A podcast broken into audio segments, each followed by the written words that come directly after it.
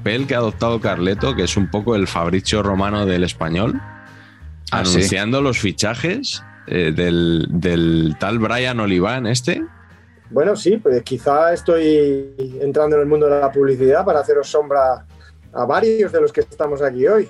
Sí, pero eso, a ver, explícanos exactamente por qué. O sea, ¿por qué apareces de repente tú en, en el Twitter oficial del español dando la bienvenida a un fichaje?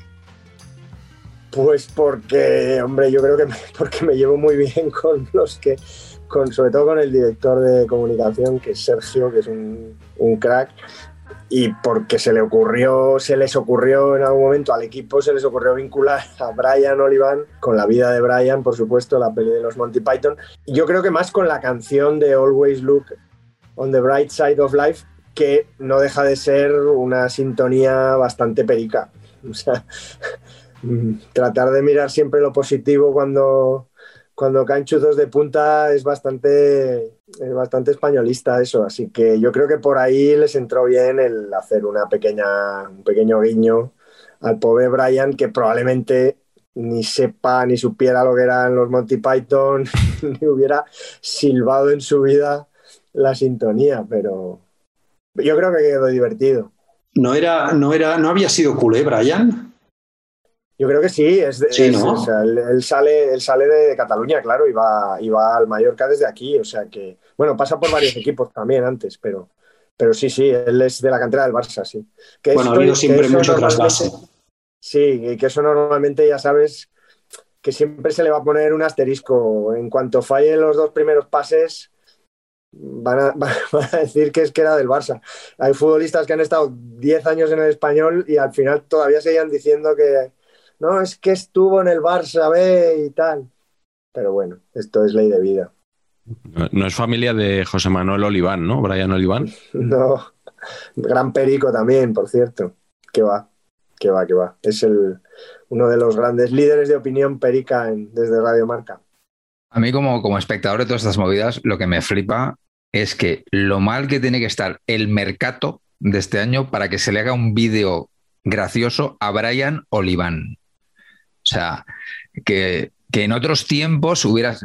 A ver, máximo respeto, ¿eh? pero Brian Oliván va a ser el lateral izquierdo suplente del español. Entonces hacemos un vídeo de presentación del lateral izquierdo suplente. Madre mía de mi vida, o sea, está la cosa muy, muy chunga, ¿eh? Espérate que no vendan a Pedrosa. ¿O exclusiva? ¿Es exclusiva? No, no, no. Exclusiva no, pánico. pánico. Oye, ¿tienes preparado algún vídeo más así para dar la bienvenida a algún fichaje más o no? No, pero hay algo por ahí que en su momento se está retrasando, pero ahí había algún- alguna otra cosita también. Publicitario institucional, pero como se está retrasando, mejor no digo nada porque igual se cae. Cambio ¿Cambio, de- escudo del español, quizá? Mm, No, no, no, algo, es eso? algo más. Bueno, puede que a lo mejor haya que contar la historia de, de dónde viene el origen también cinematográfico de, del apodo Periquitos o Pericos. ¿no?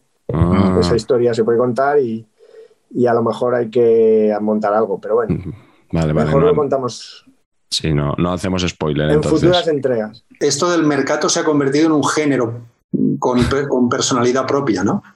Sí, Total. sí, hombre, yo creo que, como dijo el cómico. gran Juan Malillo, la guarnición se ha comido al solomillo. Sí, sí, estamos bastante de acuerdo con eso, ¿no? En este asunto. Uf, madre mía. Sí, sí. Eh, Os quería pedir opinión porque la gente en Twitter mm, ha consultado, sobre todo a Patch, no nos vamos a engañar. Sí. Los demás también podéis meter baza. En concreto, una persona. Una persona en Twitter Sí, sí, efectivamente. arden las redes y que quieren saber la opinión de Patch sobre el nuevo escudo del Valladolid. Y como en su día estuviste en Dieta Casano analizando el cambio del Inter, queremos que hoy te lo curres, igual que te lo curraste con Cortina en su canal, No, y nos. No, no. no. Aquí, Yo- en casa aquí- del Herrero, Aquí garrafón. No, a ver, yo- concepto, para mí, ¿eh? Yo creo que nos volvemos demasiado locos todos con lo de los cambios de escudo. Cambios de escudo ha habido siempre. Se ha, se ha tocado el escudo 50.000 veces a lo largo de la historia. Y yo entiendo que la reacción siempre es la misma. No me toques esto, no me toques esto, curva de aceptación y luego todo fenomenal. En este caso, si nos ponemos a mirar el escudo del Valladolid hasta esta temporada, hombre, ese escudo, eh, al reproducirlo en pequeño, es complicadísimo. El laurel ese es intratable. Eso es, eh, creo que es así. O sea que al- había que meterle mano, creo. Eh, y a mí, el concepto de volver al, al- al escudo original sin el laurel, a mí eso me parecía buena solución. Lo que no entiendo es el, el abombamiento. O sea, el rollo de que parezca un escudo de estos de me enfrento en una batalla, de esto de los Sí, una lanza. Como la Champions League de balonmano. Eso. No, o sea, no lo entiendo. Eso, el abombamiento ese hace para mí que pierda puce- pucelanismo si existiera esto. O sea, si fuera un, un escudo más alargado, sí, sí lo entendería. Entendería el lifting que le han hecho. Eh, así me, me cuesta mucho. Pero otra vez, eh, yo es que creo que estas cosas son, deberían ser más normales y que no sea todo el drama de nos han Mm. roto las esencias y el no sé qué. No sé, o sea, me gusta mucho. Yo, perdón, yo aceptaría un, un lifting del escudo del Madrid, lo aceptaría tranquilamente. Ya lo hubo. Claro, pero, pero más. O sea, eh, Más radical. Más radical, sí, eso. Sí. Pero no, el, el mundo este de la heráldica, de la heráldica futbolística no es comparable con el de la camiseta, ¿no? Todavía. No, yo creo que no. O sea, la camiseta es anual y el, y el, Claro. y el escudo, digamos que sería quinquenal. Más o menos. sí. Eh, Está muy bien tirado. Claro, pero Sí. Al ser anual, yo creo que se admite más el cambio y el decir, bueno, pues este año es una castaña, pues ya, ya el año que viene será un poco más bonita o cambiarán de marca o como que la gente lo critica pero lo asume. Pero Mm. el escudo, yo creo que como todas las cosas, eh, eh, en España en general nos llevamos mal con la democracia. Que, que lo- yo lo creo que lo hemos comentado varias veces. Entonces, eh, esto es como siempre. eh, elige un escudo un señor porque sabe más de diseño y punto, o lo elegimos entre todos. Y sale lo que salga. Eh, pues yo, yo creo que ahí está casi la base, de, la base del buen gobierno. que que- que- ¿Qué se puede hacer con esto? Es complicado, porque hoy en día sí que en el año, cuando el- se fundó el Real Valladolid, pues era complicado preguntarle a la gente que cómo le gustaba, pero hoy en día no. El Girona yo creo que, que ha hecho un cambio gordo también en el escudo. A mí es que estos temas me gustan bastante. ¿eh? Ha hecho un cambio gordo en el escudo, ¿verdad? Y, y- y lo ha consultado a sus socios y yo creo que eso es una manera también de, de que entre mejor. Eh, aunque le des números clausus hay unas opciones que en realidad son la misma, pero le estás dando por lo menos la posibilidad de participar, porque es que el escudo es algo de los que todos nos sentimos partícipes. Sí, sí, estoy de acuerdo. Y, y yo creo que eso eh, es importante darle una vuelta. Ahora, yo lo que creo también es que si existe un escudo con cierta solera, la tarea del diseñador, no, yo no, no entiendo lo de rebajar. Yo entiendo que tiene que meter los, los mismos, lo mismo que había de otra manera, pero tiene que meter lo mismo. O sea, yo si hay. Es que a mí me parece que, que le ha cambiado el perfil al escudo completamente. Todo esto es hablar de gustos. ¿eh? El, el- el escudo del Real Valladolid, lo más original que tenía es que tenía dos espadas cruzadas. Lo demás, pues bueno, una corona, un no sé qué, unas rayas. Si le quitas eso, es que es el escudo del Huesca. Es como el del Huesca y como el de. O sea, yo, a mí me parece que tiene algo, un diseño original, tiene que tratar de mantener eso, que es difícil, claro, y, y los castillitos esos pequeñitos que había y tal, pero supongo que todo tiene un sentido. Mm, yo creo que hay que jugar con, la- con las cartas que te dan y no cambiar de barajas y como así. Eh, pero bueno, dicho esto, Quality sleep is essential. That's why the Sleep Number Smart Bed is designed for your ever evolving sleep needs. Need a bed that's firmer or softer on either side? Helps you sleep at a comfortable temperature? Sleep Number Smart Beds let you individualize your comfort so you sleep better together. JD Power ranks Sleep Number number 1 in customer satisfaction with mattresses purchased in-store. And now, save 50% on the Sleep Number limited edition Smart Bed for a limited time. For JD Power 2023 award information, visit jdpower.com/awards. Only at a Sleep Number store or sleepnumber.com. Life is full of what ifs. Some awesome, like what if AI could fold your laundry? And some, well, less awesome, like what if you have unexpected medical costs?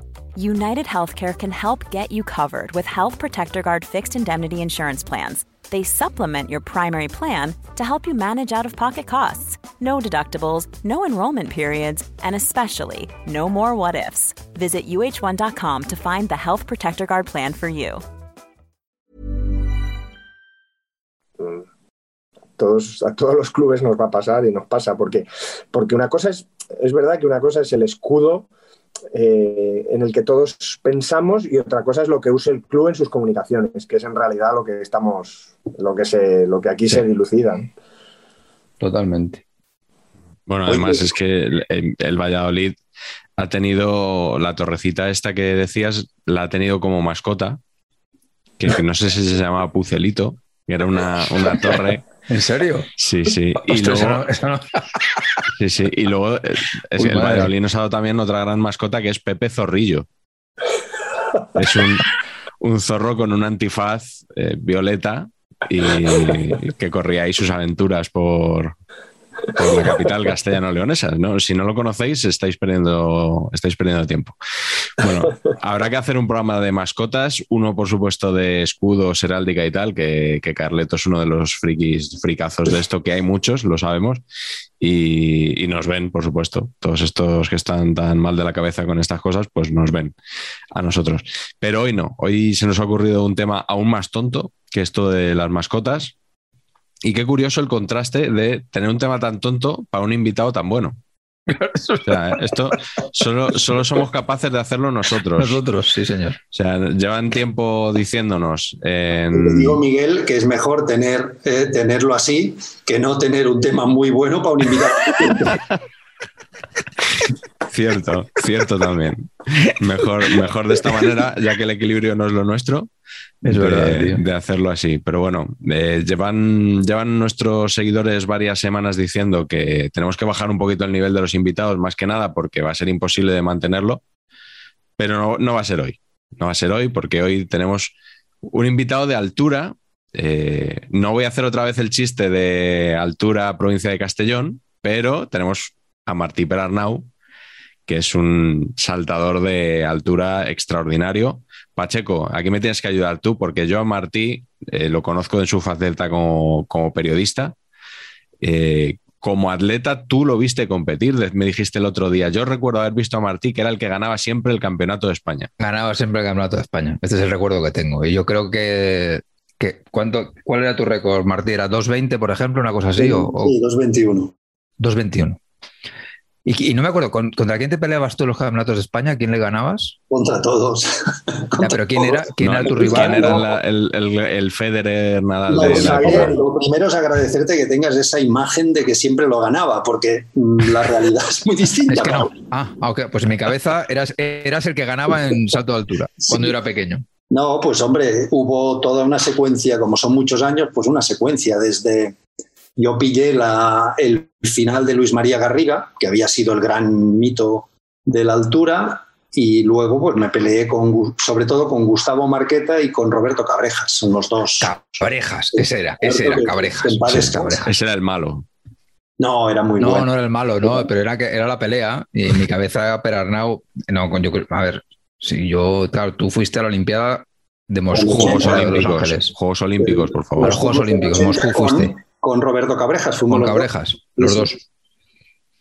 Sí, sí. Por eso, pero era, era, era una rivalidad y, joder, a mí, a mí me gustaba mucho ver atletismo, me sigue gustando, no soy tan aficionado ya, eh, pero sí que de pequeño se te quedan los, pues eso, los que, los que ganaban las pruebas en, en tu época, ¿no? Y pues era 800, ¿quién gana 800? Colomán Trabado. ¿Quién gana 1500? Pues Abascal o González, depende del día, ¿no?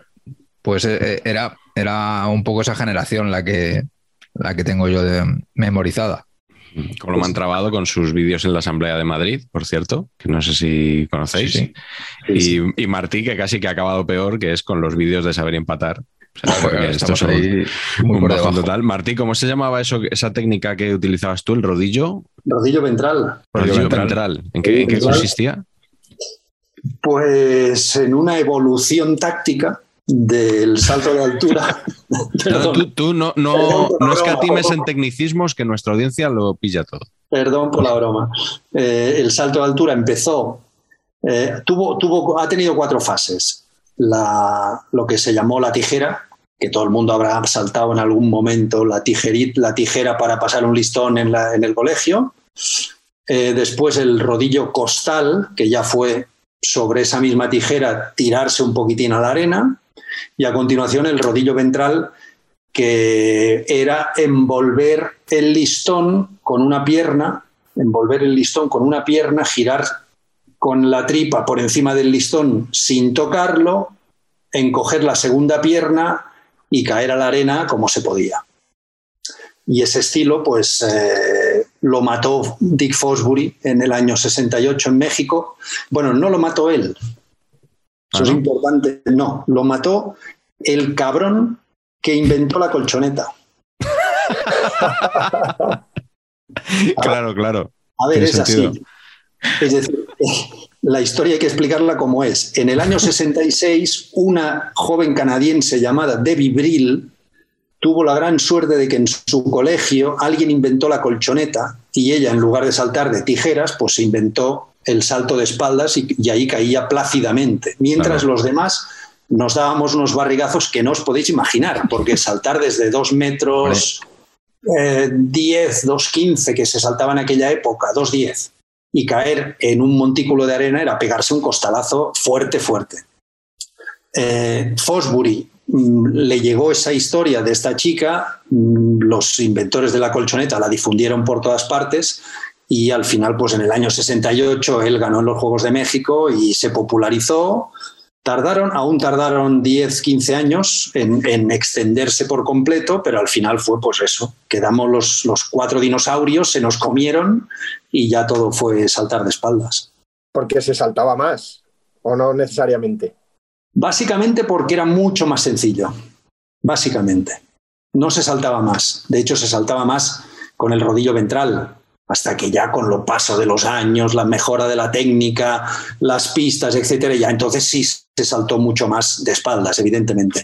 Pero hasta el año, bueno, pues hasta el año 80 o así, no se saltaba más. Se saltaba prácticamente lo mismo. Yachenko a rodillo 2.35 y Wessica Fosbury 2.36, o sea, lo mismo.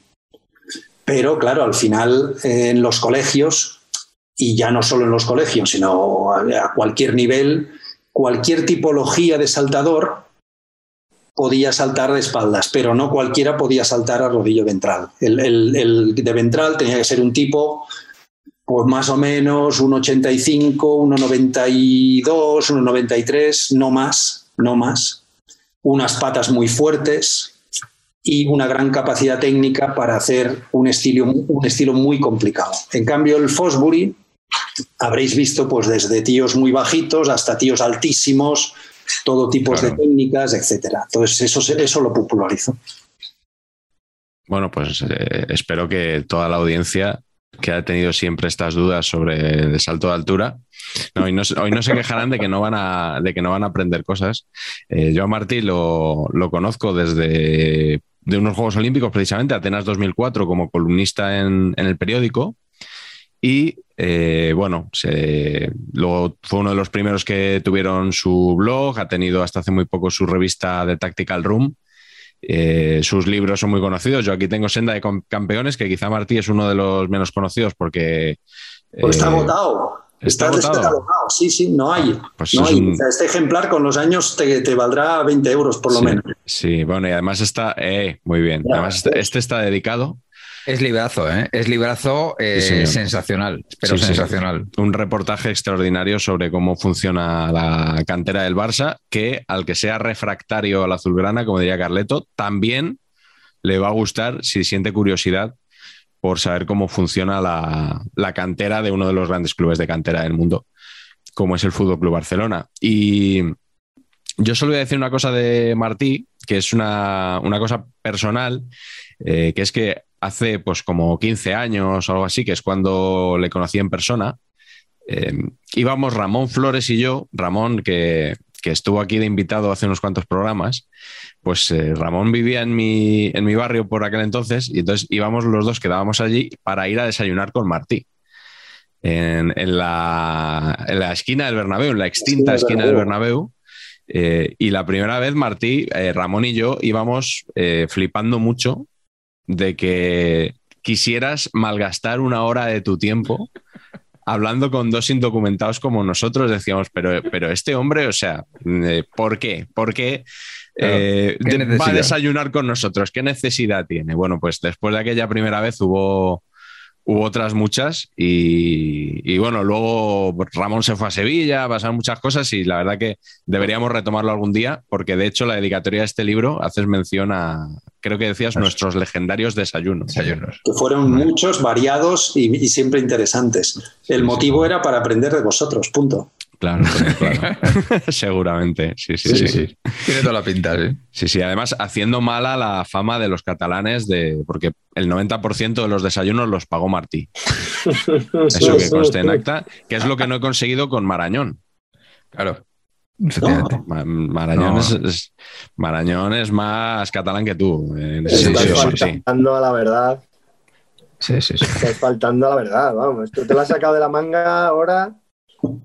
Bueno, pues ya que estamos, déjame decir que yo también eh, eh, tengo ecos de lo que ha contado Patch, de, de- porque yo también soy viejales, de, de- de- de las andanzas de, de Martí.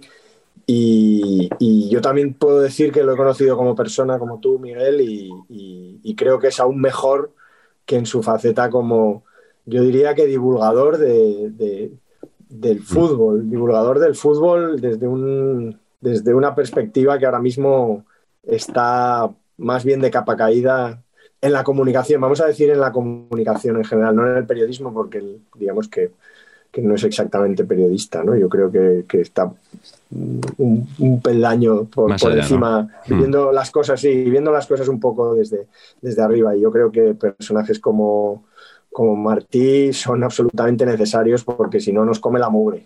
Nos come la mugre, nos come el mercado y nos come todo. Que ya el problema no es que, que estos meses sean aburridos, estos meses que no hay fútbol ya sea todo un mercadeo y un mercachifle, sino que el resto del año también es así. Creo que el otro día lo comentaba en alguna columna ya. Es que el problema es ese, que, que incluso cuando hay competición, hablamos, estamos más hablando de lo que va a venir y de lo que falta y de lo Sí, que sí. no hay, que de lo que se, que de lo que se celebra en realidad.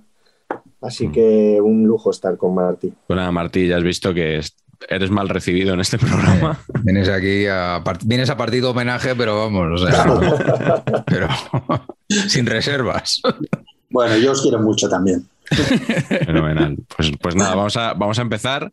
El título del programa de hoy es Futbolistas Atletas. No sé quién dijo lo de la frase aquella de es que son atletas. Sí, sí, sí. Jesús Gil sería, ¿no? Porque todas las frases polémicas. No, yo estaba allí, yo estaba allí cuando lo dijo. Sí, sí, sí. ¿Ah, sí? ¿Y se ha sacado de contexto? No, no, de contexto no. Lo que pasa es que lo dijo como un gran elogio, como diciendo nos han pasado, como nos han pasado por encima como, como cohetes. Lo dijo así. Y fue, y fue cierto, pasaron por encima y punto. y ya está. Y ya está. Y podía haber dicho, en lugar de atletas, de atletas podía haber dicho, nos han pasado como, co- como cohetes. Pues sí, y no habría sido, a lo mejor, no le habrían rebuscado. Bueno, pero dijo atletas, pues sí, es verdad. Pues hoy vamos a hablar de futbolistas atletas y seguro que alguno de los de aquel partido va a salir hoy. Seguro. Sí, seguro. Seguro. Vamos a hacer un poco como en el programa en el que estuvo Diego Soto, que tratábamos de buscar un personaje del fútbol para cada género cinematográfico. Pues hoy vamos a buscar eh, perfiles de atletas y vamos a tratar de ver qué futbolista encaja, encaja en ellos. Así que nada, empezamos por ti, Martín, más que nada, porque eh, tú vas a poner la disertación seria y nosotros luego haremos la gracieta, ¿sabes? Sobre, sobre por qué. A lot can happen in three years, like a chatbot may be your new best friend. But what won't change? Needing health insurance. United Healthcare Tri Term Medical Plans, underwritten by Golden Rule Insurance Company, offer flexible, budget friendly coverage that lasts nearly three years in some states. Learn more at uh1.com. Eh, vamos a empezar con bueno, las distancias cortas, con los sprinters. ¿Quién, qué, qué futbolista para ti sería un gran velocista? Pues depende de la distancia. ¿Eh? Bueno, pues, pues la, pones tú también. ¿eh? Yo voy a decir uno de 200. Eh, no, yo te diría 30 metros, que es una distancia cortísima, no oficial, pues Bale. 60 metros, Paco Gento. 100 metros, claramente Kevin De Bruyne. Además, ahí sí que os puedo dar unos datos porque me han flipado. Le has descolocado a Patch con lo de De Bruyne. Sí, con, con De Bruyne en 100 metros me ha sorprendido. Sí, sí, sí, sí. Te entiendo perfectamente. Eh, pero, pero os voy a dar unos datos que me parecen muy interesantes. Bueno, muy interesantes para mí. A lo mejor el, nadie, no, nadie a nadie más le parece interesante. Claro, claro. Eh, que es sobre la velocidad punta de los futbolistas.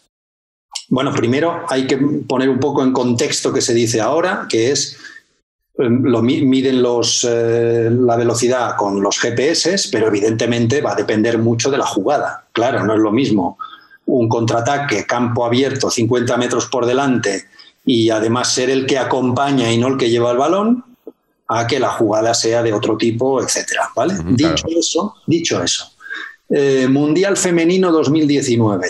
Las jugadoras corren entre 25 y 30 kilómetros hora. Digamos, velocidad punta de las más rápidas, etc. 25-30 kilómetros por hora.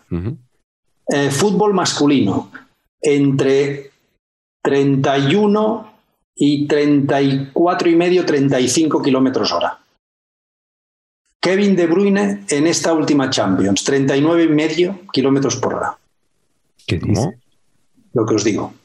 Evidentemente, contraataque, no lleva, él el, no lleva él el balón en el contraataque, sino que él va acompañando al lado. Sí, sí, sí, pero vamos. Solo faltaba que fuera con balón. Son 40 kilómetros por hora. Es una barbaridad. Ahora bien, en 30 metros no le coloques contra, mm, contra eso, contra Gareth Bale o contra San Maximín, porque ahí pierde. Pero en 100 metros ocurriría lo que, lo, que, lo que os estoy diciendo. Por acabar el contexto, Usain Bolt en el Mundial de 2009 es quien consigue la mayor velocidad que nunca ha conseguido un ser humano. Entre los 70 y los 80 metros llega a 45 kilómetros hora que eso es... Mm, extraterrestre. Extraterrestre. A, ver si va a ser de Bruyne el, el cuarto hermano Borlí. ¿No? Es muy posible, muy posible. Es bastante distinto físicamente, pero. Hay que matizar lo que os he dicho, las distancias. son, muy, Claro.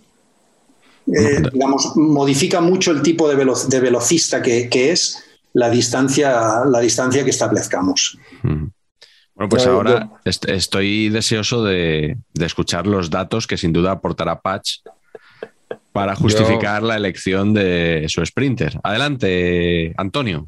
Yo lo que, lo que digo es que en un primer momento me pareció estupenda la elección de Martí Perarnau, como no podía ser de otra manera.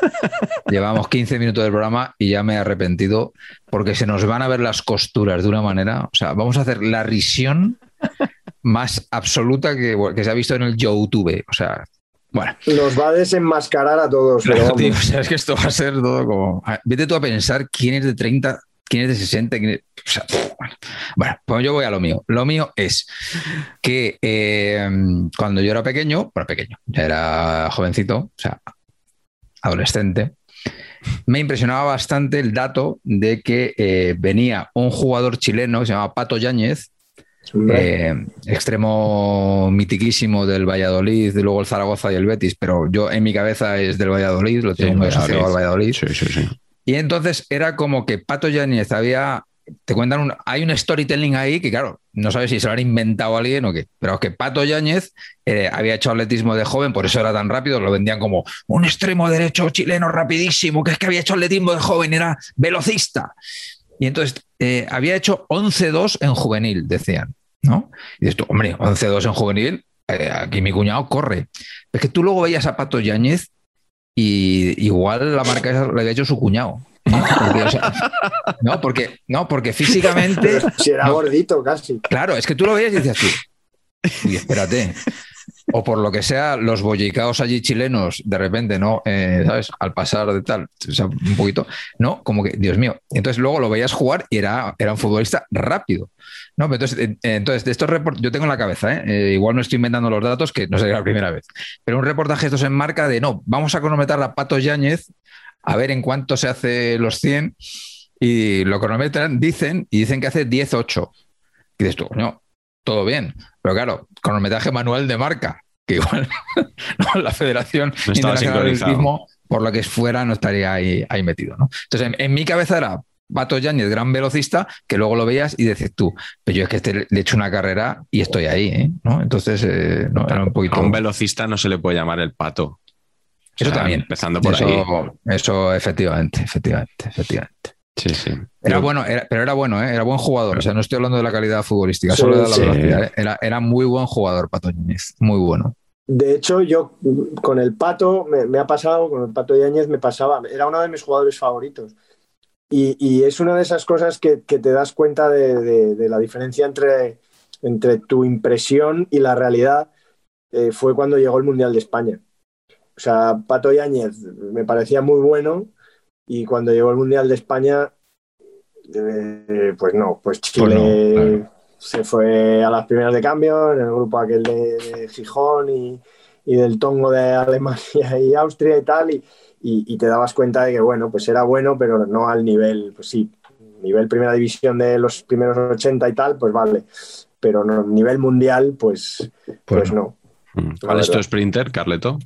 Pues a mí ya me ha desenmascarado la primera de cambio Martí, porque, porque yo tirando de, tirando de clásicos he ido a la Galerna del Cantábrico, me he ido a, a Paco Gento directamente. Quizá porque he visto hace poco el, el docu de, de la saga Llorente Gento eh, de Movistar, que está muy bien. Y, y- y ahí me han encantado las imágenes que, que él mismo grababa con su, con su Super 8, que me parece el, el, el, está muy bien en general porque están todos los sobrinos y, y- y- y está genial, pero, pero sobre todo ver imágenes grabadas por él cuando era una, un mito, una leyenda ¿no? en otro tiempo del fútbol me parece genial. Así que yo, vamos, había escogido a él, sobre todo porque también eh, era el que, el que leyendo cosas de Don Alfredo era el, en, en el que puso los- sus ojos Alfredo Di Stéfano.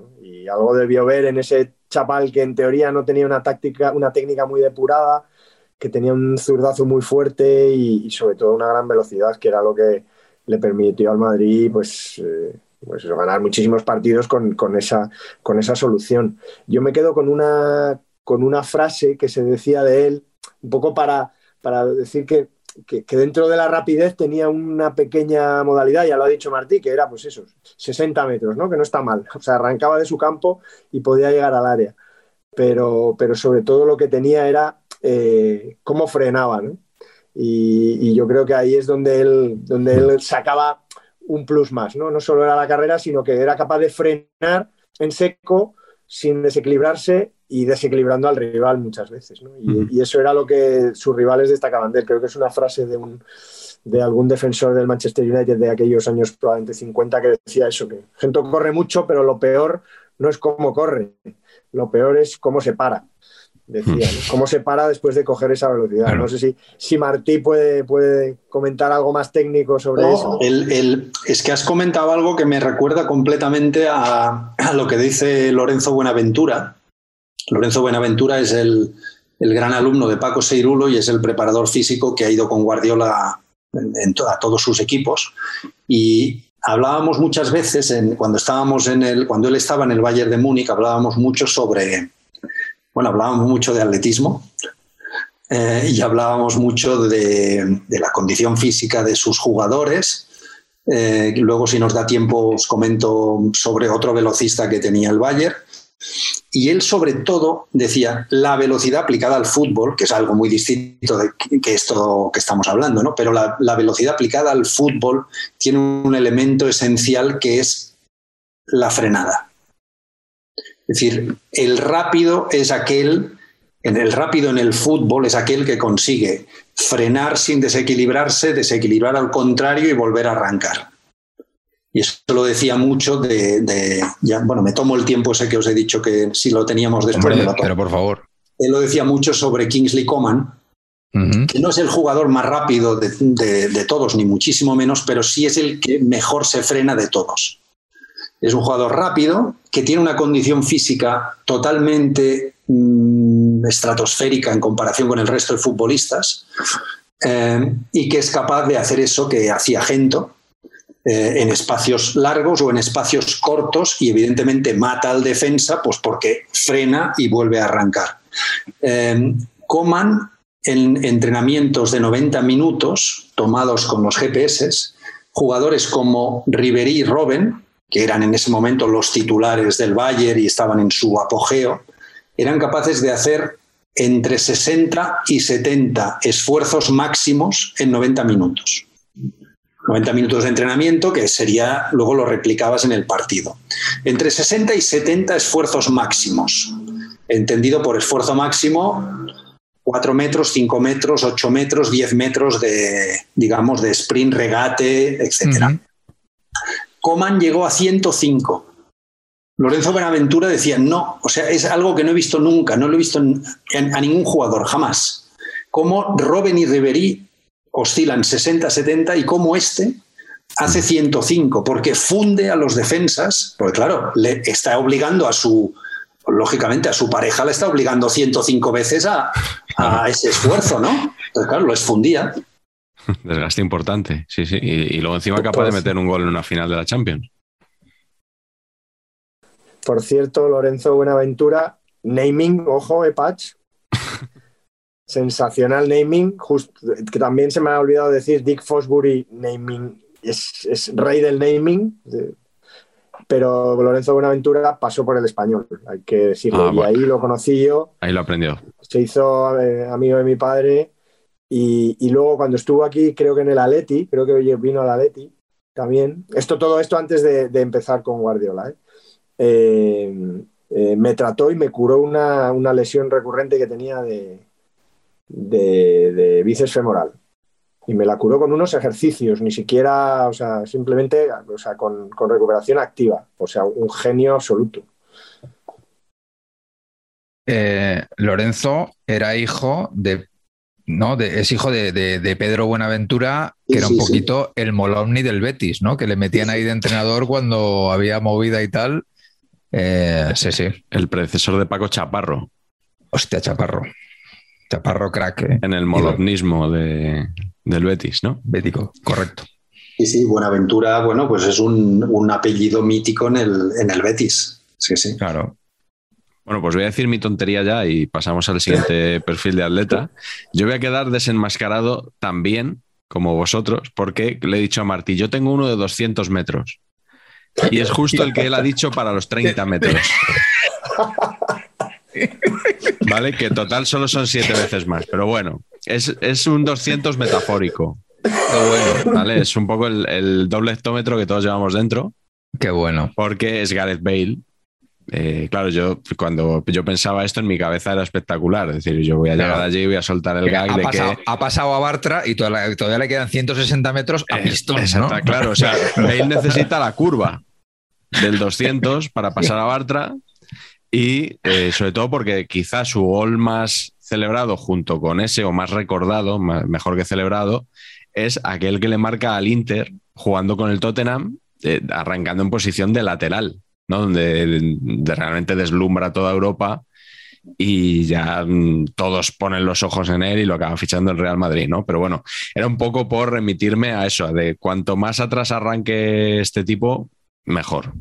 Por ahí lo podemos salvar, Martí. Sí, hombre, yo creo que se te, da el comodín de la salvación y estás, estás dentro. Estás dentro. Puedes seguir. He, gastado uno, he gastado uno. No voy a llegar al final, ya te lo digo, porque son, son, cinco. Así que... a, todo eso, hay un futbolista que ha, estado eh, en podios europeos de velocidad y si no me falla la memoria, que creo que me falla, le quitó le quitó un puesto de honor en un europeo a Bruno Hortelano, que es eh, Gemili, exjugador del Chelsea, jugador hasta los 18 años del Chelsea. ¿Ah, sí? Eh, y subcampeón de Europa de 200 metros, un, hombre que ha corrido los 200 metros en 20 segundos pelados. Es decir, este sí que corre los 200 metros de verdad. Este y hasta los, ya te digo, hasta los, creo que hasta los 18, no sé si llegó a ser profesional en el equipo filial, pero jugó en el, jugaba en el Chelsea. Sí, sí, o sea, ese sí, ese sí corre que se las pela. Eso es de verdad, sí, sí. Ahora que has nombrado a Bruno Hortelano, eh, me han dado ganas de preguntar a Patch por el naming de uno de sus rivales míticos, que es Churandi Martina. Patch, Churandi ¿qué te Martina, Churandi? muy buen nombre, muy bueno, muy bueno. Que te- En el que- ale- es que el mundo del atletismo en tema naming, uff, hay, Sí. hay maravillas, ¿eh? daría mucho Son muy juego. buenos. Por ejemplo, otro, velaci- otro velocista francés que me, me gusta mucho, Poñón. Sí, sí. Luego, luego están los tip- las típicas fotogalerías de atletas con nombres así de graciosos y tal que hacen siempre en. Imagino que este verano en, en los mundiales de atletismo, en, en un par de semanas, veremos este tipo de cosas. Churandi Martina es que, es, que, es que me lo has puesto muy fácil, pero Churandi Martina es que es una pena porque, joder, un tío que fue medalla de bronce en un mundial y cuando ya lo ha celebrado todo, le descalifican por haber pisado por un milímetro miserable, ¿no? Ese milímetro miserable. Y además todos decimos lo mismo. Bueno, no te preocupes, Churandi, tendrás otra oportunidad. no. Por ahí. No hay más oportunidades. Es. Sí, sí, sí, pasa muchas veces, es verdad. Bueno, pues vamos a la siguiente categoría. Martí, si hubiera que buscar un fondista en el fútbol, y ahora me dirás, medio fondo, eh, maratón, 5.000, Claro. 10.000. Claro. Iba a decirte, pero bueno, por no enrollarme, yo diría, es que he tenido muchas dudas ahí, pero te- tengo dudas. 400 metros, que no es fondo, ni es medio fondo, pero mm, me apetece. Sí, sí. David Álava. David Álava, el mejor tobillo atlético de un futbolista. Un tobillo de atleta. Tobillo de atleta. Si esto, no es, si esto no es portada en todos los medios digitales eh, después de estrenar esto, yo ya no entiendo nada. Y Por para- favor, para- por favor, explícanos. jugador del Madrid, sí, o sea. explícanos, ¿en qué es decisivo el, el tener tobillo de atleta? El, el tobillo es la esencia del velocista, del corredor, digamos, hasta 400, 800, y por supuesto de los saltadores, etcétera, pero no me meto en, ese, en eso. Eh, Álava tiene un tobillo finito, fuerte y reactivo. La, la reactividad es la característica esencial de los corredores ágiles y veloces. Eso que, el, digamos, eh. Cuando ves una un mundial de atletismo, pues eh, los apoyos súper reactivos que apenas eh, tocan, no les toca el talón, jamás les toca el suelo, Sí. sino que casi corren como de puntas, digamos, pues eso es lo que tiene Álava. Y a eso dedicábamos muchas mañanas con Lorenzo Buenaventura. ¿Y tú qué marca crees que haría? ¿Y qué crees que haría en eso? ¿Y qué crees que haría en lo otro? Eh, yo me inclino, 400 metros me inclino claramente por Álava, a pesar de una llamada que recibí hace un año desde Manchester preguntándome, oye, estoy aquí con Rodri Hernández y Ferran Torres, que están peleándose diciendo que uno gana al otro en 400 metros. ¿Tú qué opinas? Pues a pesar de eso, yo me quedo con Álava. Creo que de los tres sería el mejor cuatrocentista. Ahí queda eso. Pero de, de todas formas, lo del tobillo ha estado muy bien, pero a mí me interesa más que le llamas David Álava, ¿no? No, no David, ni Álava, ni No. nada de esto. Chico, para mí es que siempre, eh, pues no sé, pues le llamábamos David y le llamábamos así. Y hablábamos, hablaba con él y le llamaba David y entonces pues me he quedado así, sí. Tienes razón, sería... Sería...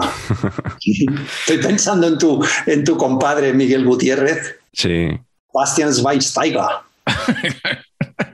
Me gusta mucho cómo lo hace Miguel Gutiérrez, Gracias. cómo pronuncia mm, los nombres alemanes, en verdadero Claro. alemán. Me gusta mucho, me, me encanta eso. A mí me gusta Sí, sí. cuando dice Tony Kroos, Sí. porque es como del norte de Alemania, según, según leí en su día, lo de la- hacer la R así, Tony Kroos. Sí, sí, sí, sí, así es. Sí, sí. Patch, ¿qué? ¿Cómo te has quedado? Ahora sí, ahora estamos aquí. Ahí Ahora sí. sí. Venga, ¿cuál Ahora es tu fondista del fútbol? Pero sí, sí, sí. No, no he dicho nada más que 400. Sí, yo he dicho 400. Martí. Para mí, fondista, me sale un nombre muy raro, ya Ah. que os sorprenderá mucho, pero es Bernardo Silva. ¿Qué Bernardo dices? Silva. Oye, Es me decir, estás, me estás, me Nos estás- está descolocando por me estás completo. volviendo ¿eh? loco, macho. O sea, Sí, Bernardo Silva, capaz de correr 13 kilómetros y medio por partido dos veces por semana. Y siempre a, y siempre a ritmo, ¿cómo te diría? Eh, ¿Os acordáis, aunque sea así mm, lejano, de un, de un fondista portugués llamado Fernando Mamede? Sí. Pues, pues Yo, yo a Bernardo Silva le veo al, al rebufo de Fernando Mamede durante un, durante un ratito, ¿eh? luego ya Mamede se iría ahí descolgado. Pero Mamede corría 5 y 10, ¿no? Sí, sí, sí. Buenísimo. vale, ¿tienes alguno más, Martí? No, no, no, no. Ya está bien. No, no quieres abusar tampoco, ¿no? Claro. Bueno, pues Pacheco, dinos el tuyo, por favor. Claro, lo nuestro es que, es que vamos a aprender a cero, ¿no? O sea, claro, es justo lo que todo el mundo piensa. Llorente Marcos. Siguiendo con los Gento, ¿no? Con la saga de los Gento. Llorente Marcos, que para mí no, no, el biotipo no, en mi cabeza no es de fondista, está demasiado mazado.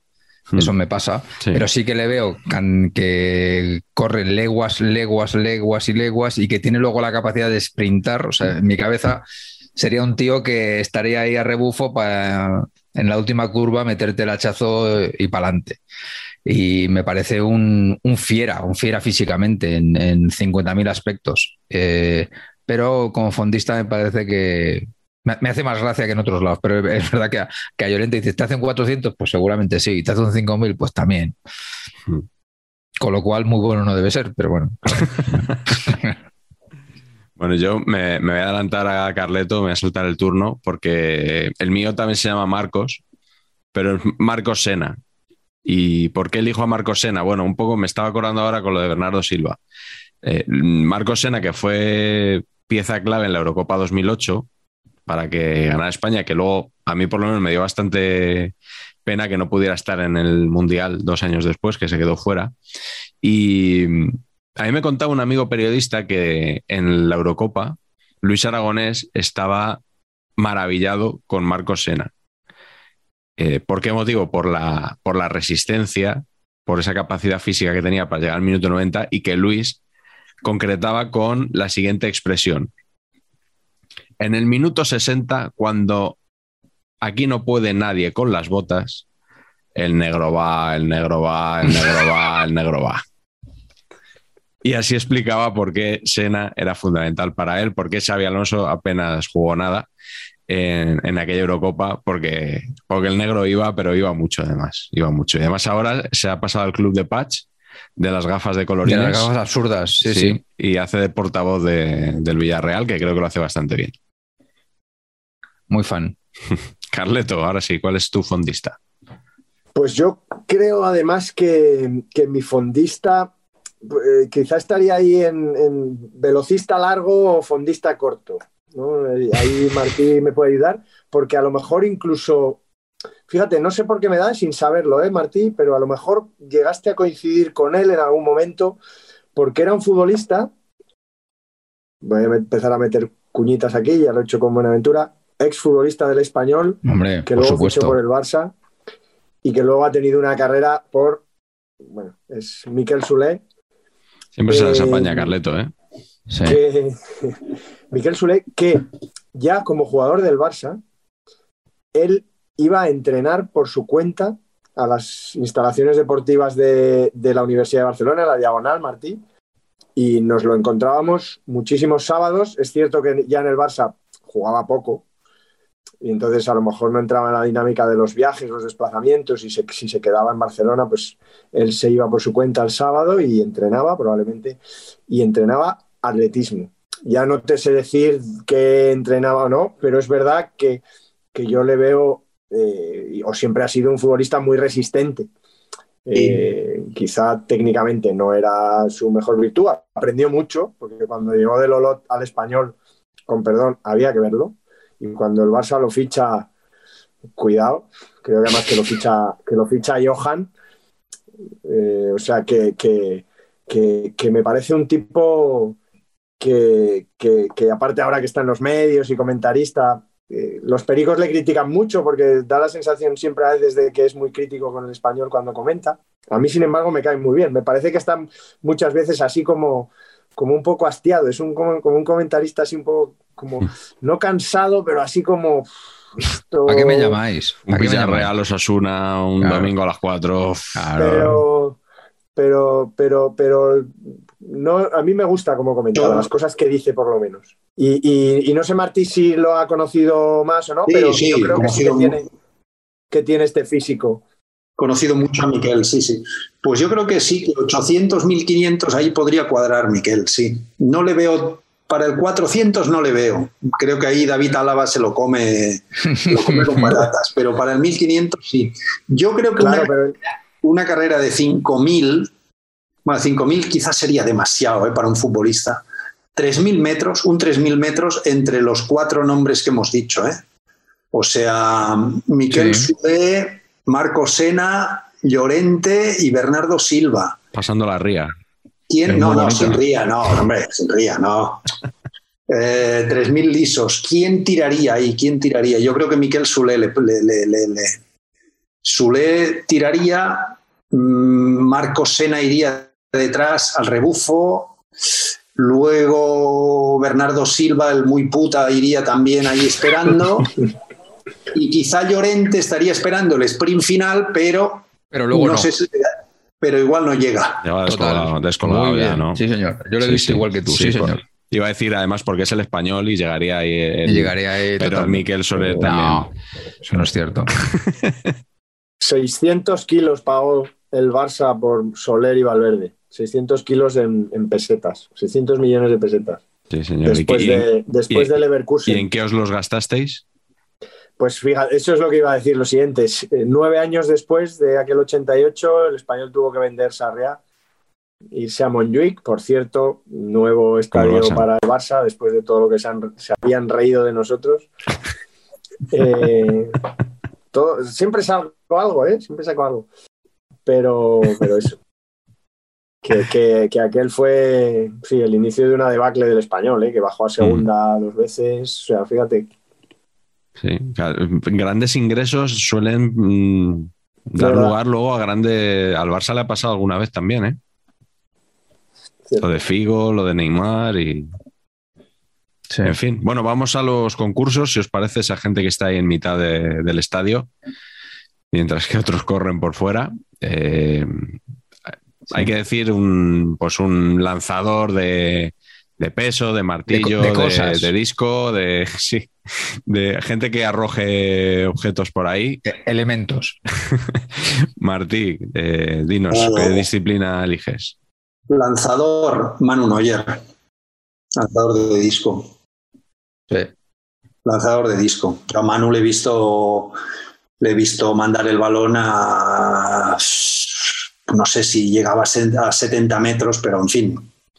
Entre 60 y 70 metros fácilmente con la mano, las veces que sea. Manu Neuer, sí, sin duda. Un, un mocetón importante. Sí, sí. Pues fíjate que yo he elegido un compañero suyo como lanzador y también como discóbolo, palabra Hombre. que me encanta y que saco aquí a colación. Yo he elegido a Jerón Boateng Hombre, Jerónimo. porque Yo lo eh, hubiera elegido de, de, de, de disco teca. Disco. eso más igual Prince Boateng, ¿no? No, no, los No, dos. él- él- Los dos, Los los dos. Los dos. Por Sí, cierto, sí. Que, que yo, bueno, lo he escogido porque mm, eh, el discóbolo para, para hacer su, su lanzamiento tiene que girar sobre sí mismo.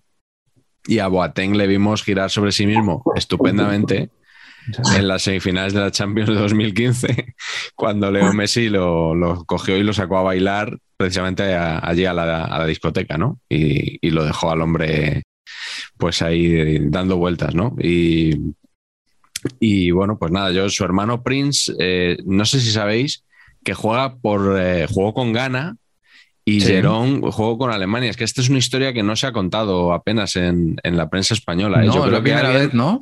alguien debería contarla alguna vez porque es bastante desconocido, Patch. Tú... El- Sí, sí, sí. Yo el otro día oí también que Higgins, no sé si lo sabéis, el del el alero del Barcelona, que su padrino es Michael Jordan. ¿En serio? Sí, en serio, tío. El otro día lo escuché. Eh, es increíble. ¿no? Sí, no, no, no, bueno. Venga, dinos, dinos tú tu lanzador, Patch. Pues mi lanzador eh, es eh, uno de los ídolos de Pacheco Junior, sin duda. En Teca. Bueno, efectivamente, no ha sido seleccionado, de hecho, no ha sido seleccionada la camiseta por Pacheco Junior hoy porque Pacheco Junior está de baja. Está, está, sí, ha terminado la selectividad y entonces ha ido a Ibiza. Y está ilocalizable, entonces ¿Está no podía baja? gestionar, claro. Y entonces, Pendiente sé, evolución. ustedes que tienen, los que tienen hijos, pues, a ver, son- cada uno son de su padre y su madre, evidentemente. El mío eh, es una persona que no se comunica. Entonces se ha ido a Ibiza y ya está. Entonces no esperes un mensaje, un WhatsApp, lo que sea. Nada, He llegado ¿no? bien y eso. no, no. Y entonces, ¿por qué sabemos que está allí? Porque lo que hace es mandar WhatsApps de me he cruzado con futbolistas.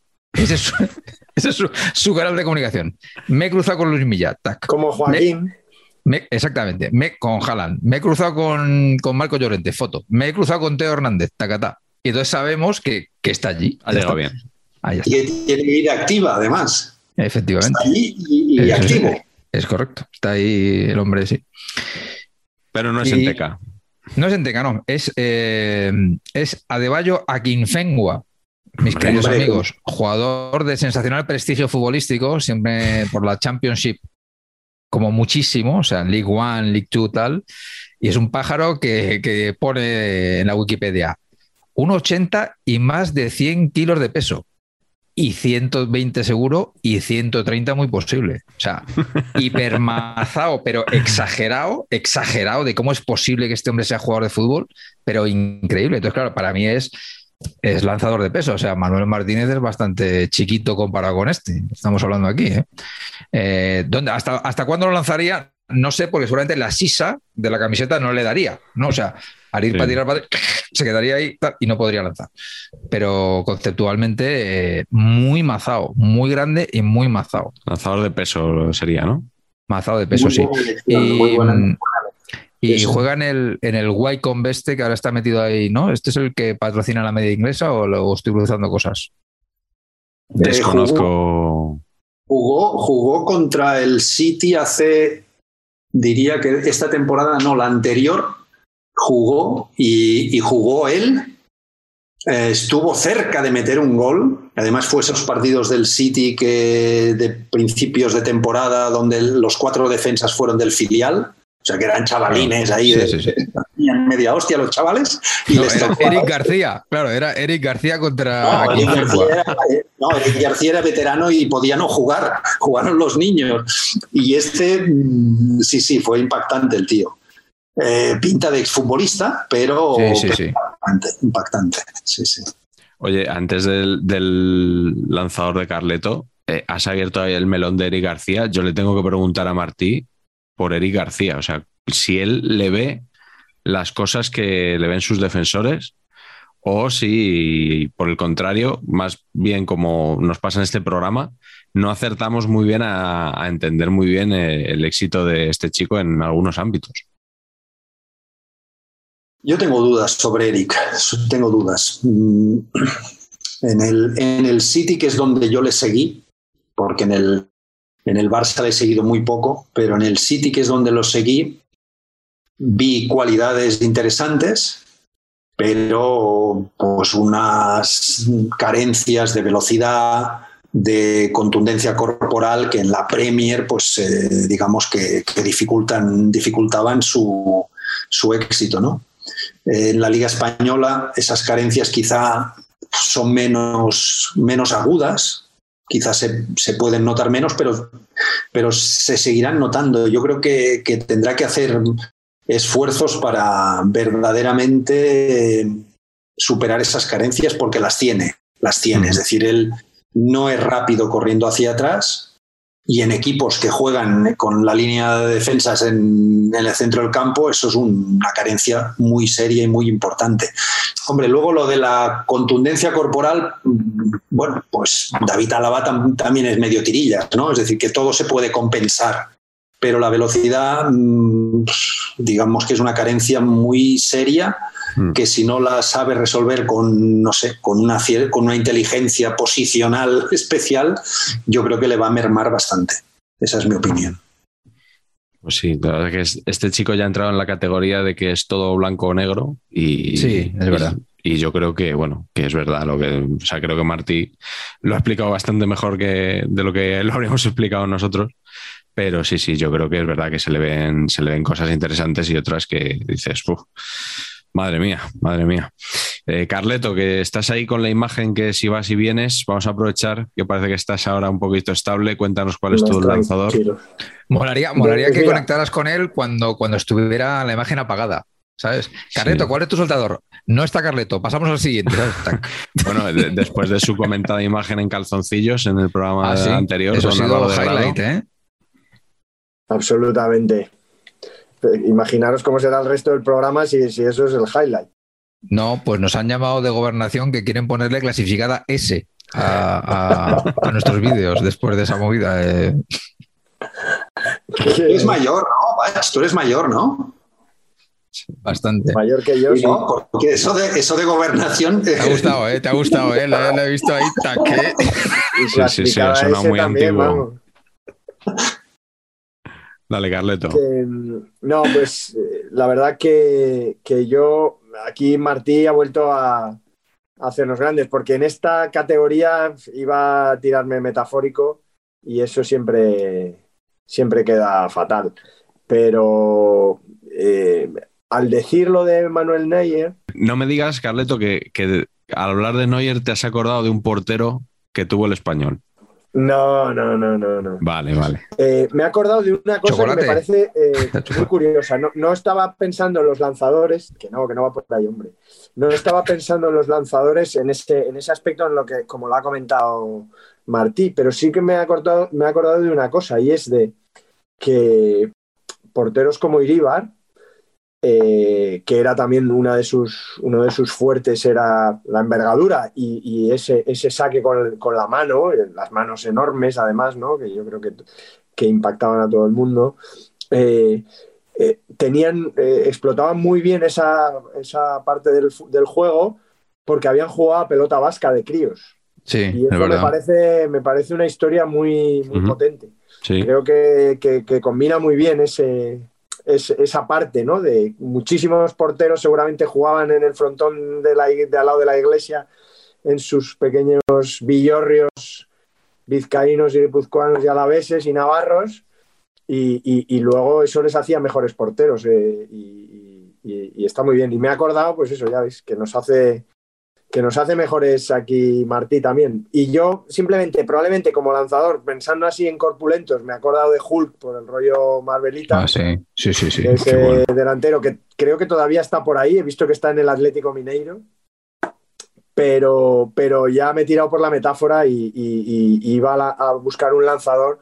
Un lanzador no de faltas, que sería la otra, sino sobre todo un lanzador desde medio campo en balones largos, ¿no? que probablemente muchos hemos visto a, pues a Xavi Alonso últimamente, ¿no? a Tony Cross ahora, mucho a la escuela alemana, yo creo que ha trabajado siempre muy bien eso, Ben Schuster en el Barça en el Madrid, y mi padre me ha hablado siempre de, de, de Netzer porque tuvo la suerte de jugar un año con él en el Madrid, ¿no? Cuando llega, llega a la vez que Johan al, llega Johan Cruyff al Barça, llega Gunter Netzer al Madrid, y yo creo que que la llegada de, Johan y, ese primer año en que el Barça, pues es el año del 05, que Martí se acordará seguramente bien, y, la liga, esa liga después de tantos años, yo creo que eclipsa un poco el papel de Gunter Netzer, que, era un jugadorazo. Y mi padre siempre me dice que él le decía, me lo cuenta mi padre, que me imagino que no sé si se lo diría en alemán, en castellano, o si no se lo diría, le haría señales o directamente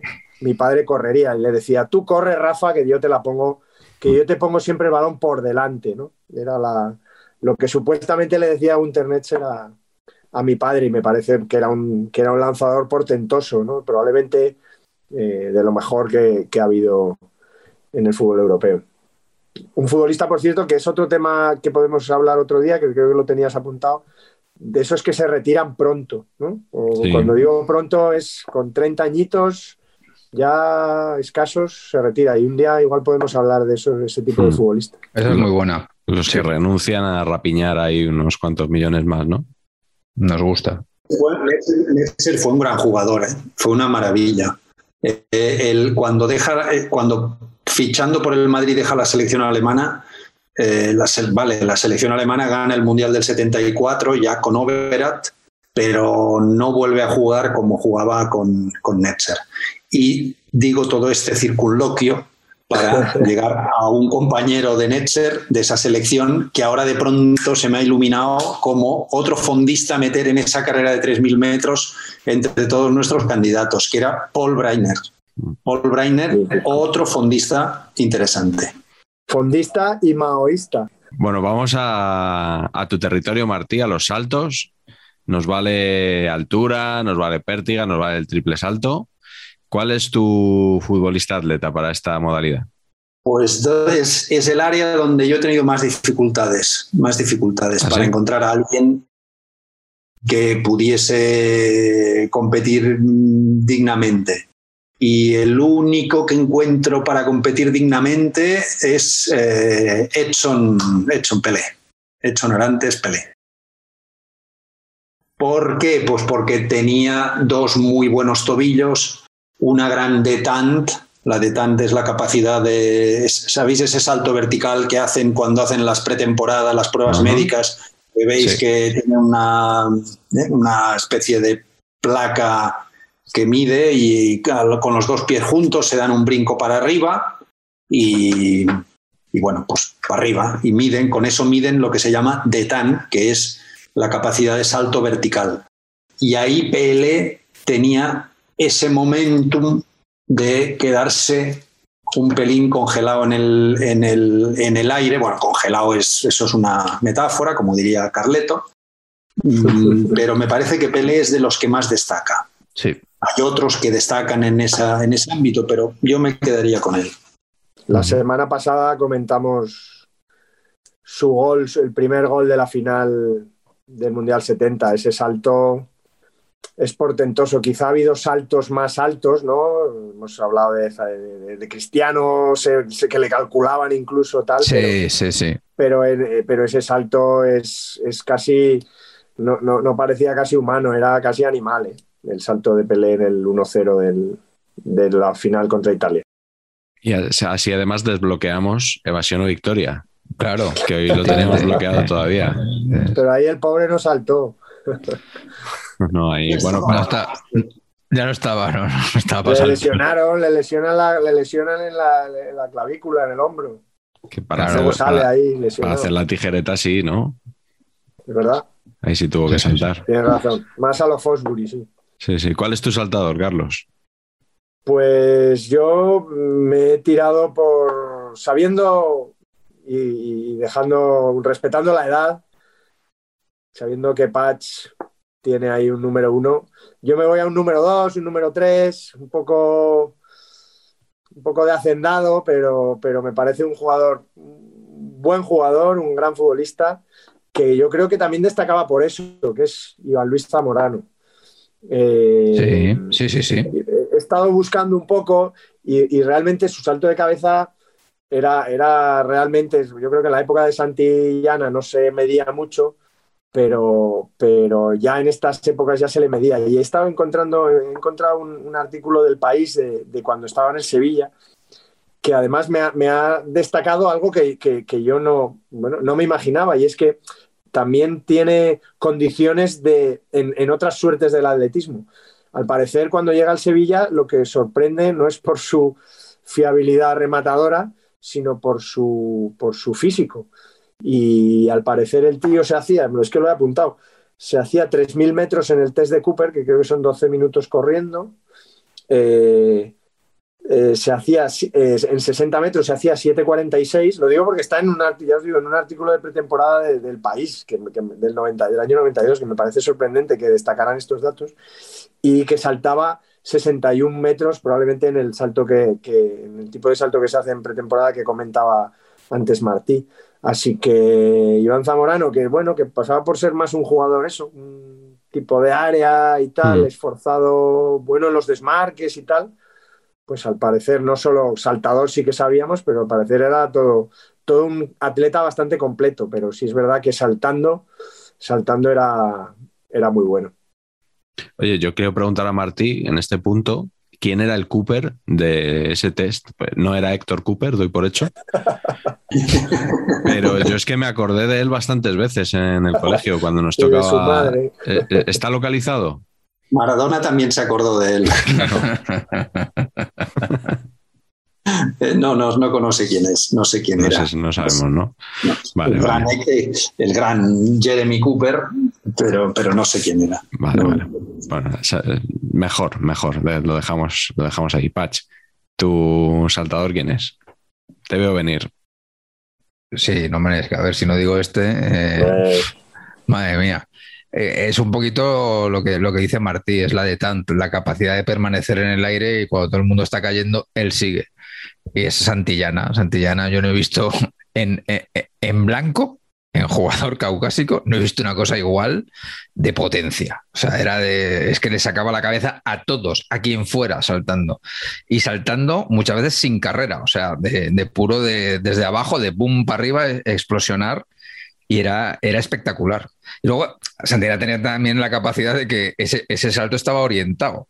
O sea, él remataba de la leche. No es solo me elevo y entonces luego no se hago con el balón. Era increíble cómo remataba de cabeza. Luego, técnicamente, era un jugador bastante más limitado. O sea, era.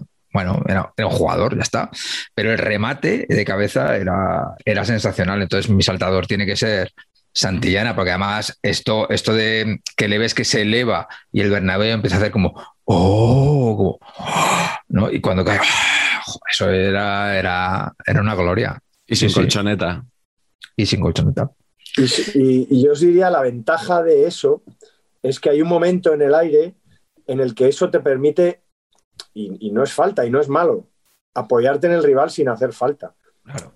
El hecho de estar ya en el aire y, y Cuando el otro estaba por. Sí, sí. Claro, eh, eso es maravilloso. ¿Cuántas fotos hay, no? De Raúl Cancio, de, de, de Hay, hay fotones. Sí, sí. sacando, sacando el tronco entero de, de distancia. Y, y lo que decías que vale también para Zamorano es que, por ejemplo, hemos visto los saltos estos de Cristiano, que se los han medido y que es otro buen saltador. Pero es que Cristiano mide casi 1,90 y tanto Santi como Zamorano pues no llegaban a un 80, me da la sensación. Es No. que, que, que fíjate, ¿no? Y Zamorano, además, acordaros, lastrado por el peso del más. ¿Os acordáis? Eso es en el La- Inter. En el Inter. La, la esa, esa me parece la jugada más astuta que se le ha Sí. visto a un jugador de fútbol. ¿No? O sea, la cosa está que está en el Inter, con el- juega, juega con el 9 siempre, entonces llega Ronaldo el bueno y le dan el 9. Y entonces Zamorano coge el 18 y le pone un más de esparadrapo entre el 1 y el 8. Dices tú, "Joder, bravo, o sea, eres, eres un ídolo, tío. Genio del mal, pero vamos. cosa- además, no un día, ¿eh? No, no, no, no, toda la temporada. Y todas las fotos de Zamorano con el 18 del Inter pone 1 más 8, rollo Ángel Nieto 12 más 1. O sea, son, son gente que, es, que, está a otro nivel conceptual. Sí, Le he visto hace, le he visto hace es posible que, que no me confunda, le- que le haya visto hace muy poco, pocos meses de comentarista en la televisión mexicana, con, junto con Marc Rosas, comentando Champions, y muy bien ambos, muy bien ambos. ¿Ah, sí? ¿Ah, sí? Dos estilos muy distintos, muy, digamos, uno más sofisticado, el otro más rústico, pero muy interesante ese tándem. Ay, qué guay. Sí, sí, tiene buena pinta eso. Los, los Romay Chichicreus del, del fútbol en México, quizá. Como ya Eh, No, no, pero no, no, nada, nada, es decir, al, al hilo de lo que decía Carlos antes de la comunicación, dos, eh, digamos, dos comunicadores que dignifican el, Ah. el negociado, ¿eh? O sea, claro, muy qué bien. Muy una bien. buena mezcla, ¿no? Sí, sí. Qué Bueno, bien. pues pues, eh, mi personaje, yo me voy al triple salto, no es futbolista, Ah. pero no es futbolista porque no quiso, Ah, porque es Dimitri Peterman y podía haber sido futbolista perfectamente Hombre, si lo hubiera querido. No es, no es futbolista, pero es atleta, que es por lo que yo es le lo traigo único aquí. que le faltó, ponerse él. Sí, porque o, o mandar a Chuchicos que diera dos de los tres saltos por él o algo así, ¿no? sí. Eh, el- el otro día viendo el documental de Movistar Plus sobre Peterman, recordé esto, claro, ya habíamos convocado a Martí para, para este tema y cuando le vi que, él- que era saltador de triple, cosa que ya había olvidado, pues dije, ya tengo mi saltador. Ya tienes, te has salvado, te has salvado la tarde, claro. Pero bueno, es, es, un personaje que a quien saber empatar, bueno, en, en, el libro hablamos de él, por supuesto. Hay que sacarle mucho, mucha punta a Dimitri Peterman.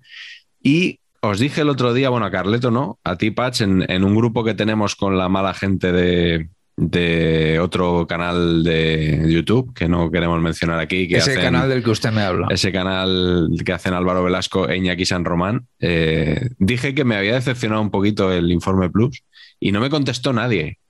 No, Yo no sé lo si he es que no lo ha visto nadie. Yo no lo he visto. ¿No lo habéis visto ninguno? No. Es que me, me aburrió un poquito y claro, que en una cosa sobre Peterman acabes aburrido, tiene su mérito también, ¿no? Sí, eso. Me pareció un poquito redención del personaje. Eh, es verdad que, bueno, es, es, un puntazo haber localizado a Peterman, que vive en San Diego, entrevistarle a él, entrevistar a su hijo, entrevistar a su mujer actual y enseñar cómo vive y, y que cuente que se arrepiente de muchas de las cosas que hizo en, sobre todo en Santander y en Vitoria, aunque tiene una etapa Sí. previa en Cataluña. Eh, pero bueno, eh, yo que no le quite a nadie las ganas de, de verlo. De hecho, reco- recomiendo ver el, el reportaje y cada uno que, que opine lo que quiera, pero es verdad que a mí me, me supo un poquito, yo quería como algo un poquito más sangriento, quizá, ¿no? Recordando a, a aquel Peterman y bueno, pues... pues en el eh, Palamós, ¿no? En Cataluña, en el Palamós. Y En el Palamós. Yo creo que lo ascendió. sí, sí, sí. En el Palamos ya... No todo, ya no todo fueron desastres. sí, y, no, y no, no me quiero equivocar, Tosa de Mar, ¿puede ser? ¿El otro sitio en el que estuvo? En Tosa yo creo que vivió algo así, que Sí. vivía ahí. Yo creo que era el sitio donde él estaba ahí. Sí. Sí, sí. Bueno, pues sí, eh, sí, pues nada, aconsejo, aconsejo el visionado. Y nos vamos al último apartado que teníamos previsto hoy, que es el decatlón. Eh, Martí, esta disciplina que es un poco ahí, un poquito de aquí, un poquito de allá, un poquito de velocidad, un poquito de salto. Eh, ¿Cuál sería tu futbolista idóneo para esta disciplina? Ahí lo tengo muy claro, lo tengo muy claro. A ver, ¿La furia española? Me lo va a quitar, creo que me lo va a quitar. A ver. Qué grande. este Vale. es, el, este es el estilo rodillo costal Sí, sí, total. vamos. anterior al que yo practicaba. Es decir, es una tijera donde el atleta se acuesta para totalmente. franquear el listón y caer sobre la arena. Qué fotón. Sí. Aquí está lanzando. Disco. Disco. Es, es un disco pequeñito, ¿no? Sí, bueno, aparente. No, no, no. Ah, me- A ver. ah, ahí, sí, ahí se No, aprecia no, no. mejor. Ahí se aprecia Sí, sí, mejor. sí. Sí, sí. Y ahí, está, asturiano a orillas del Guadalquivir, ¿no? y ahí está con uno de sus grandes entrenadores. Hombre, Sí. HH. HH. Bueno, pues Marcelino Campanal, Campanal segundo. Yo creo que no hay ninguna duda, ninguna duda. Hombre, Diez- era, era el que todos teníamos en la cabeza, Martín. Hombre, ¿quién, quién Campana no? al segundo. Hombre, claro. Era así. Que, el- que me lo ha quitado. Vale, vale, empate, empate. Campanal, Campanal consigue algo interesante que es que en este libraco, que esto es un libraco gigantesco, que es, eh, no sé ni cómo se titula, cronología de los Los récords, récords y mejores marcas. marcas españolas de atletismo. Esto es un tochazo tremendo. Yo lo quiero eso. Que, que digas tú eso, Martí, después de haberte cascado estas mil páginas. ¿Te refieres, a- te refieres al flyer? ¿Eh? Es un, pero digamos que todos son, no se puede ver mejor, pero todos son resultaditos pequeños. Sí, Qué maravilla. sí, yo sí. quiero es una maravilla estadística de la, quiero aso- eso. Vamos. de la Asociación de Estadísticos de- del Atletismo, que es, yo creo que es de lo mejor que hay en el mundo. Y mm, este hombre, Campanal, que no podía, sus marcas no podían ser homologadas al ser profesional del fútbol. Ah, claro, claro. Claro, él era futbolista profesional del Sevilla. No se le aceptaban sus marcas en atletismo. Él en verano practicaba atletismo y competía. Y le dejaban competir, pero, y sus marcas se registraban oficialmente, pero no se le permitía mm, tener validez Ah, a sus marcas. Pero por vez primera, en 2017, cuando se publica este libro, hacen una mención específica de que a mediados de los 50 el futbolista profesional Marcelino Vaquero, que sabemos que se llamaba Campanal por las conservas Campanal, especializadas en fabadas, etcétera, etcétera, excelente atleta, señalan, aquí los estadísticos, consigue unos oficiosos récords de 14.79 en triple, que mejoraban el récord de España de 14.48 de Óscar Simón y mejoraban también lo que en los años sucesivos conseguiría nada más y nada menos que Luis Felipe Areta, el legendario triplista español, El crack. mm, olímpico, etcétera, etcétera, cura, etcétera. Pues hasta 1960 Luis Felipe Areta no mejoraría esa marca que en el año 54 consiguió Campanal. Es decir, que no estamos hablando bueno. de eso que un cuñado ha medido, tal, sino que estamos hablando de un atleta con competiciones eh, oficiales y de grandísimo nivel. O sea, Campanal, Campanal que yo le haya registrado tenía 10,9 en 100 metros de verdad, 7,40 en longitud de verdad, 1,83 en altura, estos 14,79 de triple, 12,50 en peso, 52 en jabalina y 36 en disco. Es decir, que era rápido, era mm, Qué bestia. fuerte.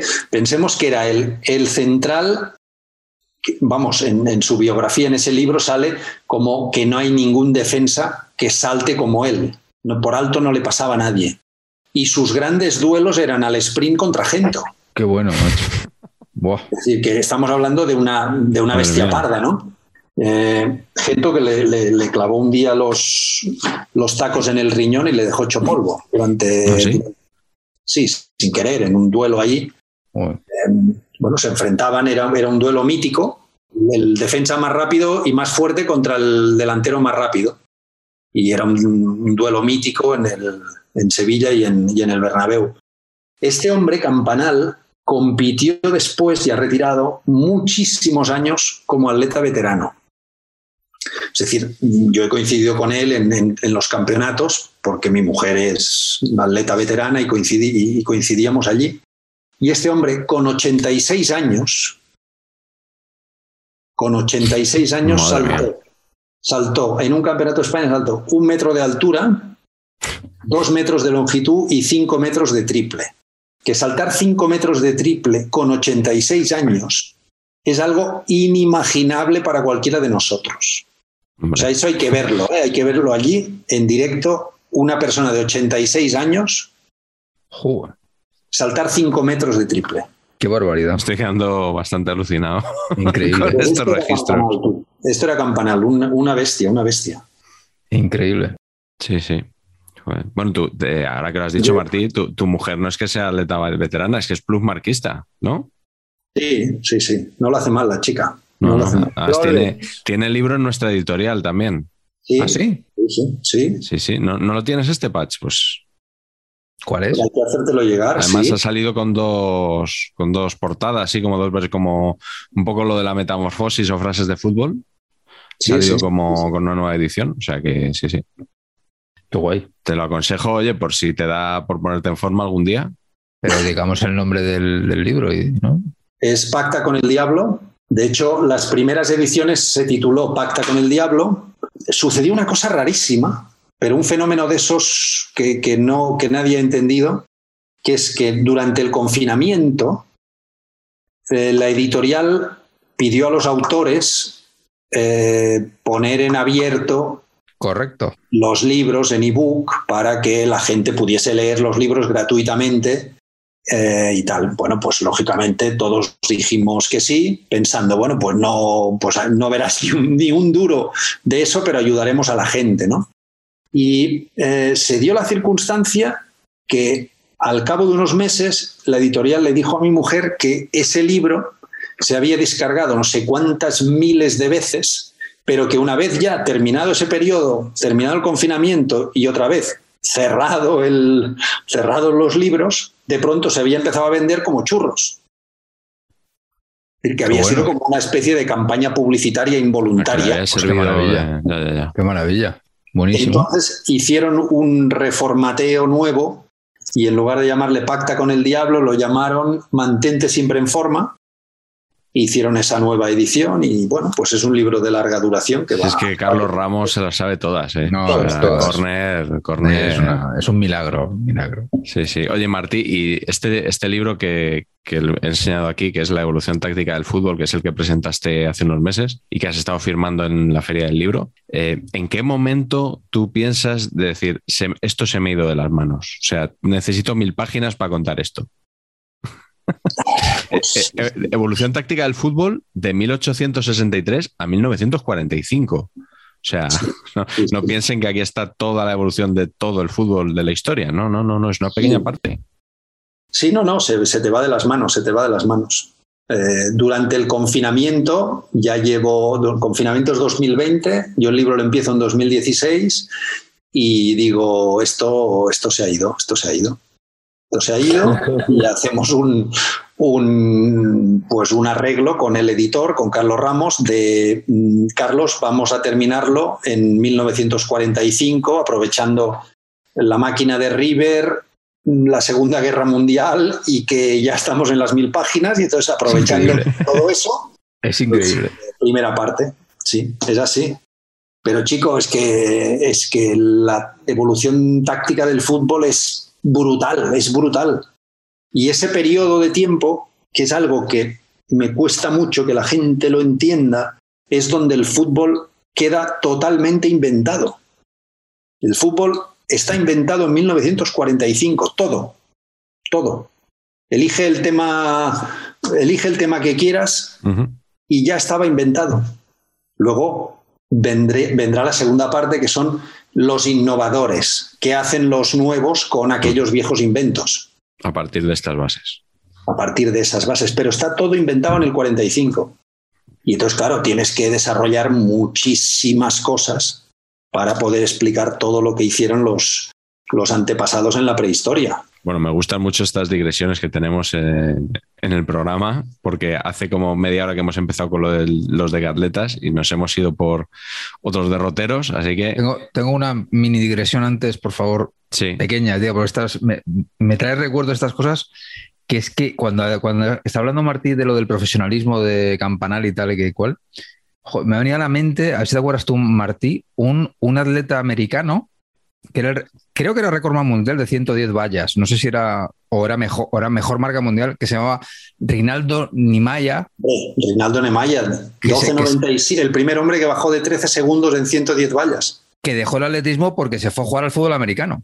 Y entonces Sí, sí. te- tuvo que dejar de competir cuando era el número uno del mundo seguro y no sé si era, era récord, era récord, sí. récord mundial. récord mundial, el- ya te digo, el, el 12.97, el primero que bajó de 13, que parecía una barrera imposible de, superar, y fue él. Eh, no, no es el único, por seguir con las digresiones. Eh, Bob Hayes, campeón olímpico de 100 metros lisos en Tokio en 1964, eh, al que una jugarreta mm, administrativa no le permitió ser el primer hombre en bajar de 10 segundos oficialmente aunque él hizo 9-9, pero bueno, los cronometrajes manuales de la época eran lo que eran. Eh, Bob Hayes corriendo por la calle número uno en Tokio, cuando las pistas eran de ceniza, diluviando en Tokio y con la calle número uno convertida en un bebedero de patos por haber corrido anteriormente los 10.000 metros, 10.000 metros que ganó Bill Mills que era un indio de la Reserva India norteamericana, un piel roja, pues Bob Hayes corrió por esa calle número uno, que ya te digo, era un bebedero de patos, y consiguió eh, los 10 segundos. Y a partir de ahí se fue al fútbol americano, donde se convirtió en una bestia, claro. Y a ganar dinero. Imagino, ¿no? Ganaría en, una- en un año lo de toda la vida en el atletismo. Sí, claro, eso era así. Nimaya creo que no, que no tuvo un paso profesional, o sea que el fútbol americano todo bien, pero que no hizo nada. Pero ha habido muchos, muchos velocistas y, y ballistas americanos que se pasan al, al fútbol profesional. De hecho, una de las, una de las pruebas que hacen los, eh, cada pretemporada en el fútbol americano es, una, es un test de, de 30 metros, donde yo apuntaría a Gareth Bale. eh, un test de 30 metros con cronometraje eléctrico y a partir de los tiempos que consiguen, pues entran en el equipo o no entran, porque consideran que eso, ese test marca de manera esencial su futuro como futbolista. Claro. Como futbolista de fútbol americano. Americano, sí, sí, sí. Bueno, Patch, pues dinos eh, tú, ¿cuál es tu decatleta? Pues mi decatleta es eh, Ronaldo el malo, ¿no? De los dos. O sea, Cristiano. Sí. Porque, bueno, ¿no? está tan mazado que dices tú, este hombre, pues más o menos lo hará. Y, y yo sé que, yo sé, pero además me, me imagino al típico decatleta que 100 metros lisos, todo fenomenal. Eh, 400 ya un poquito crispado al final, 100 de vallas rápido, pero tirando todos los obstáculos, ¿no? Pero claro, llega el 1500 y es ya totalmente de, o sea, no, sabes de esto, no puedo avanzar, estoy totalmente agarrotado total, ¿no? Eh, pero, claro, está tan mazado, se cuida tanto, además salta, tiene potencia, ¿no? O sea, yo, la verdad es que aquí es donde vengo más, más flojo, no sé, no sabía qué meter y me he dicho, el más fuerte de todos, de Gatleta, que es, Es más- una asunción un poquito de aquella manera. Más Peñalver que, que, que Daily Thompson, ¿no? Una prueba trampa para Ronaldo, una prueba trampa que es la pértiga, ¿eh? Ah, sí, sí, La correcto. pértiga. Ahí, ahí digamos, pinchamos. Ahí pinchamos. Sí, sí, sí. Nosotros hicimos varios cálculos y nos salía, no nos salía tan buen velocista de 100 metros. Salía un velocista corto, bien, bien, rápido, pero en 100 metros no nos salía, no nos salía bien. Nos salía pues justito para hacer la mínima para participar en el Campeonato de España femenino, pero no mucho más. No, no, no. Bueno, no, no, eso es ser rápido, ¿eh? Hombre, Eso es claro, ser rápido. No, claro, claro, pero así, así hoy- dicho, claro. No, ya, ya, pero hoy en día, mm, hoy en día, pues hay una, hay una corredora, corredora andaluza que está corriendo en 11-19 eléctricos, que son 10-9 manuales. Es decir, que, que ya es, que ya es es. decir, que ya es. Eh, es decir, que yo creo que Ronaldo pues, seguramente correría el 100 en 11-5, y se- haría una buena marca, ¿eh? Pero Sí, pero 11-5 no es espectacular para un futbolista. no, no, no, no.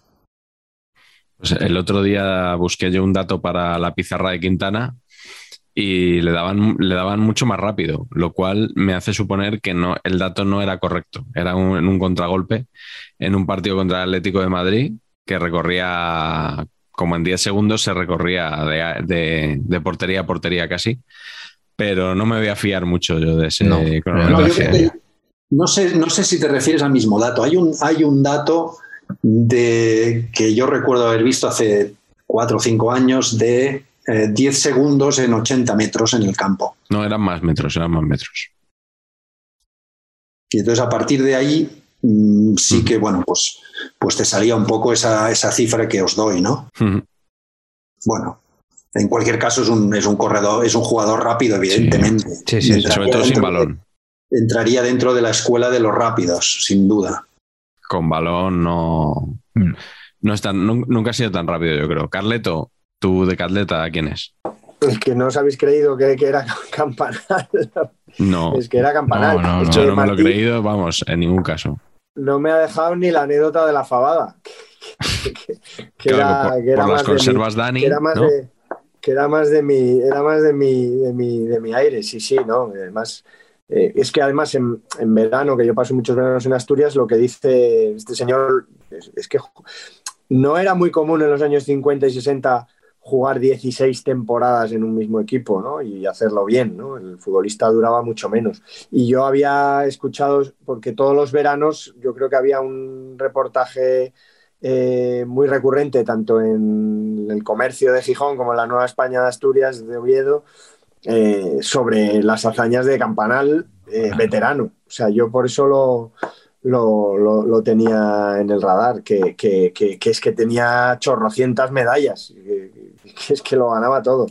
Y de ahí yo sí, había, había elegido a Campanal, que era sobrino de otro Campanal, que era el de la delantera de los Estucas, que es el que le abrió el camino para ir al Sevilla, que es el máximo goleador de la historia en teoría del Sevilla, su tío, y todos de la familia Campanal, que es una fábrica de conservas que está en, al lado del banco. Así que banco. nada, no, poco más que poco más que decir porque, porque Martí lo conocía mucho mejor, pero me ha hecho gracia que recordás que supiera lo de lo de la fabada campanal. Sí, bueno, pues nada, voy a cerrar yo para irnos ya a la glorieta Paqui con mi decatleta, que por supuesto no podía ser otro que Ignacio Fernández, más conocido como Nacho. Evidentemente, en el decatlón hay que buscar atletas que a lo mejor no sean el mejor en cada prueba, pero que siempre cumplan. Y Nacho, esto que voy a decir es muy original también, no será un 10 en nada, pero es, ¿cuánto, cuánto le dicen? ¿Un 7 en todo? Un 7 en todo. Sí, Raúl le- le decían un 9, yo creo, ¿no? ¿O era un 7 también? No, siete no, también. ¿Era un 7 también? Pues, y Nacho Claro. es igual que Raúl, entonces Nacho será un poquillo menos, ¿no? Es superior, pero bueno, eso es otro programa. Es verdad, es verdad que Pacheco Raúl no, no le gusta. Pero bueno, para mí claramente Nacho Fernández es el, Hombre. el futbolista que triunfaría Es así. en Decathlon y llevaría, se llevaría la medalla de oro como Paqui Beza se llevó la medalla de oro en Barcelona 92. Hombre. Nos vamos, Pach, a la glorieta Paqui.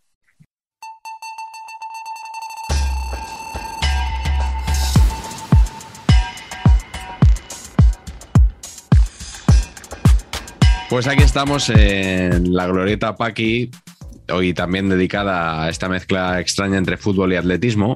Y hoy Patch nos ha preparado una lista de jugadores que tenemos que decidir, pulgar arriba o pulgar abajo, si se podrían haber dedicado profesionalmente al atletismo.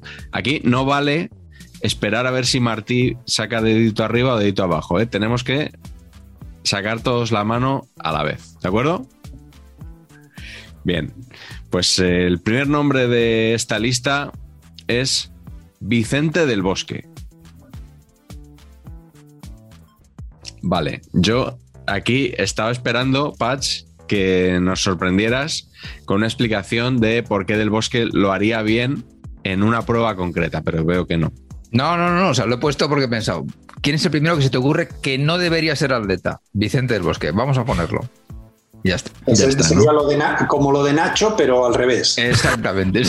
Como, madre mía, o sea, del Bosque a mí me parece que tiene un mérito de la leche Sí. de haber sido el jugador que fue, que fue un jugador extraordinario, que en esto que decía Carleto de los lanzadores era, era un jugador fantástico en el, en el golpeo, pase largo, una, una, un saber colocarse, una intuición maravillosa, pero que no le acompañaba el físico y era slow motion, pero de una manera eh, tremendísima. Sí, Eh, que era cámara lenta, eh, ¿cómo le llama Héctor del Mar? Cámara lenta, cámara era él, lenta. ¿no? Sí, yo creo que sí. Cámara lenta del sí. Bosque. Sí, sí. Sí. Caballuno, era un jugador caballuno. Sí. Y, Sergio Busquets, que es el jugador en el que él dice que le gustaría haberse reencarnado, yo creo que también pulgar para abajo, todo sería, ¿no? Vamos, súper para abajo. Súper para abajo. Sí, sí. Bueno, pues Ah, sí. Sergio, de, de ese- de- de- de ese perfil de, de- salto de altura, a lo mejor físico lo tiene, no sé si... No, no, no, hombre, no. O sea, Sergio, Sergio, no, Sergio Busquets, eh, digamos, habría que volver a, a- a oficializar la prueba de 50 kilómetros marcha para encontrar algo que se pudiese acercar a él. No, no. No, no, no. no. Su padre sí, pero él no. Bueno, Su padre, aún menos. Siguiente nombre Perdón, de la perdón, que lista. me gusta el tema marcha, me gusta mucho el tema marcha. Y, y Martí, ¿por qué, o sea, ¿por qué aquí la marcha sí? O sea, ¿por qué en marcha somos realmente buenos comparativamente con respecto a otras pruebas?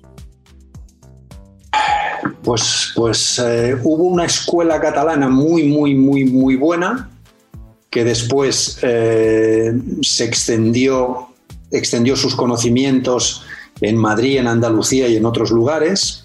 Y esa escuela, eh, digamos que el, el atletismo no basta con la captación de deportistas, sino que hay una- un aspecto absolutamente clave que es el, el entrenador, que es quien va puliendo la técnica del el atleti- el atletismo. Es un deporte muy técnico, aunque parezca muy físico.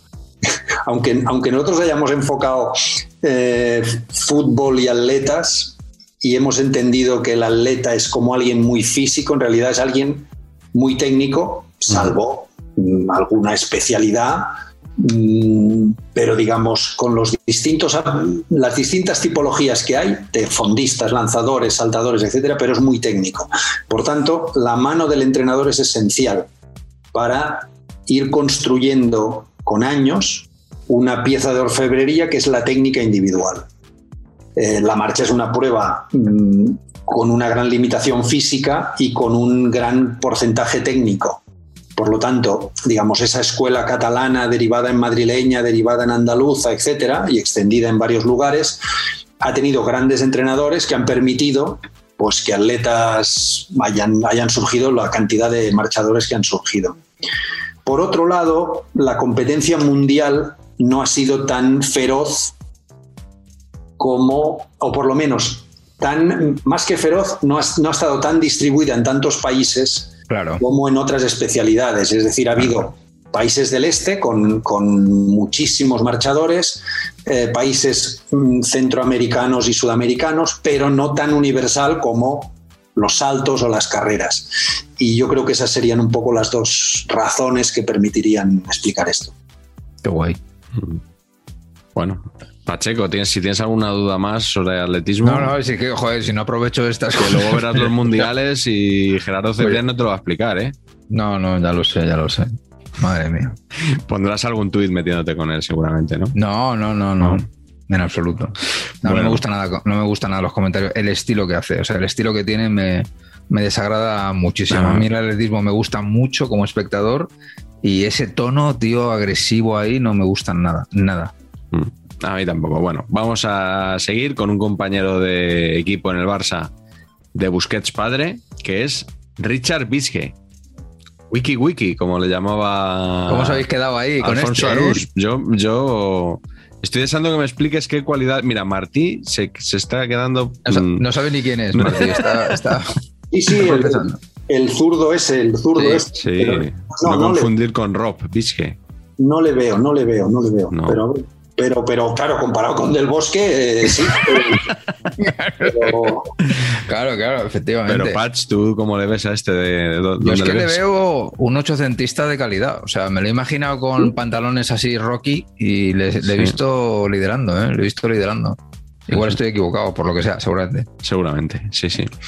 Bueno, el tercer nombre de la lista es el paraguayo guardameta José Luis Chilabert. Hostia. Yo creo que tiene que haber alguna disciplina para este hombre. No sé si es la, jabalina o algo así. Igual de Carleta, ¿eh? Pero sí, sí, o sea, yo creo que es muy aprovechable Chilaver en, en algún momento, ¿eh? Tiene que serlo. Bueno, hablemos en pasado, ¿no? Porque el Chilaver actual, sí. digamos, sin, llegar a ser presidente federativo, ya, digamos, ha vivido las bacanales federativas, ¿no? pero, pero podría tener alguna, podría tener alguna salida este hombre podría haber tenido alguna salida. No sé cuál, ¿eh? Sí, sí, pero... podría haber tenido alguna salida. Ahí hay materia prima, Martí. Hay que meter un entrenador como Dios manda, pero ahí hay materia prima. Sí, sí, sí. Siguiente nombre, el... Iba a decir el sevillista, ¿no? Ya no está en el Sevilla, ¿no? Diego Carlos. O sea, a ver, Pacheco. Eh, has metido a, Cristiano Ronaldo porque es, porque es un tío que está amazado y tal y cual. Has metido a Marcos Gerente. Y Diego Carlos, entonces no. Es que este no, Es que yo estoy absolutamente convencido de que los abdominales de Diego Carlos se los pinta, que no son reales. No está tan fuerte como parece. Eso es lo que me parece. Que está sobrevalorado su fuertismo. y que ahora en Inglaterra o sea, va a jugar entre 0 y 15 minutos. ¿Por qué equipo ha fichado?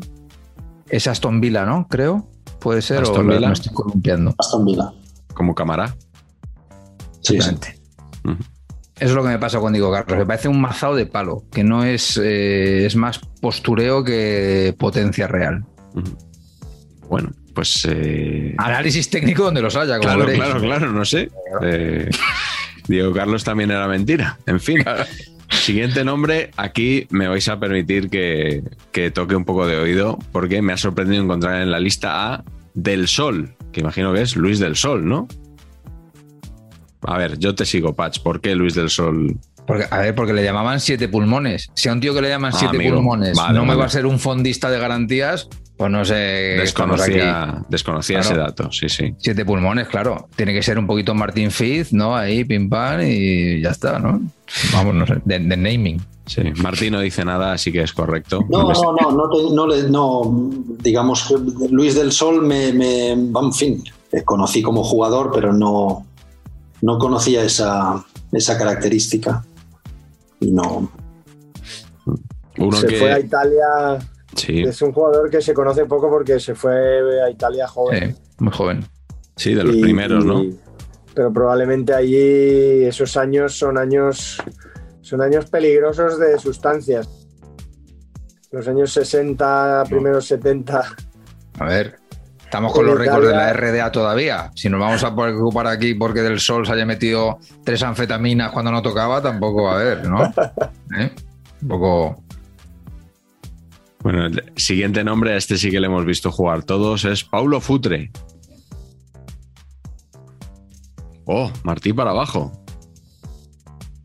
Todos jugador, pero, pensamos, pero no pensamos sé, no sé en qué disciplina, no le veo, no sé qué disciplina les veis, le veis. Yo le pondría a correr. Salto de trampolín, Ah. igual.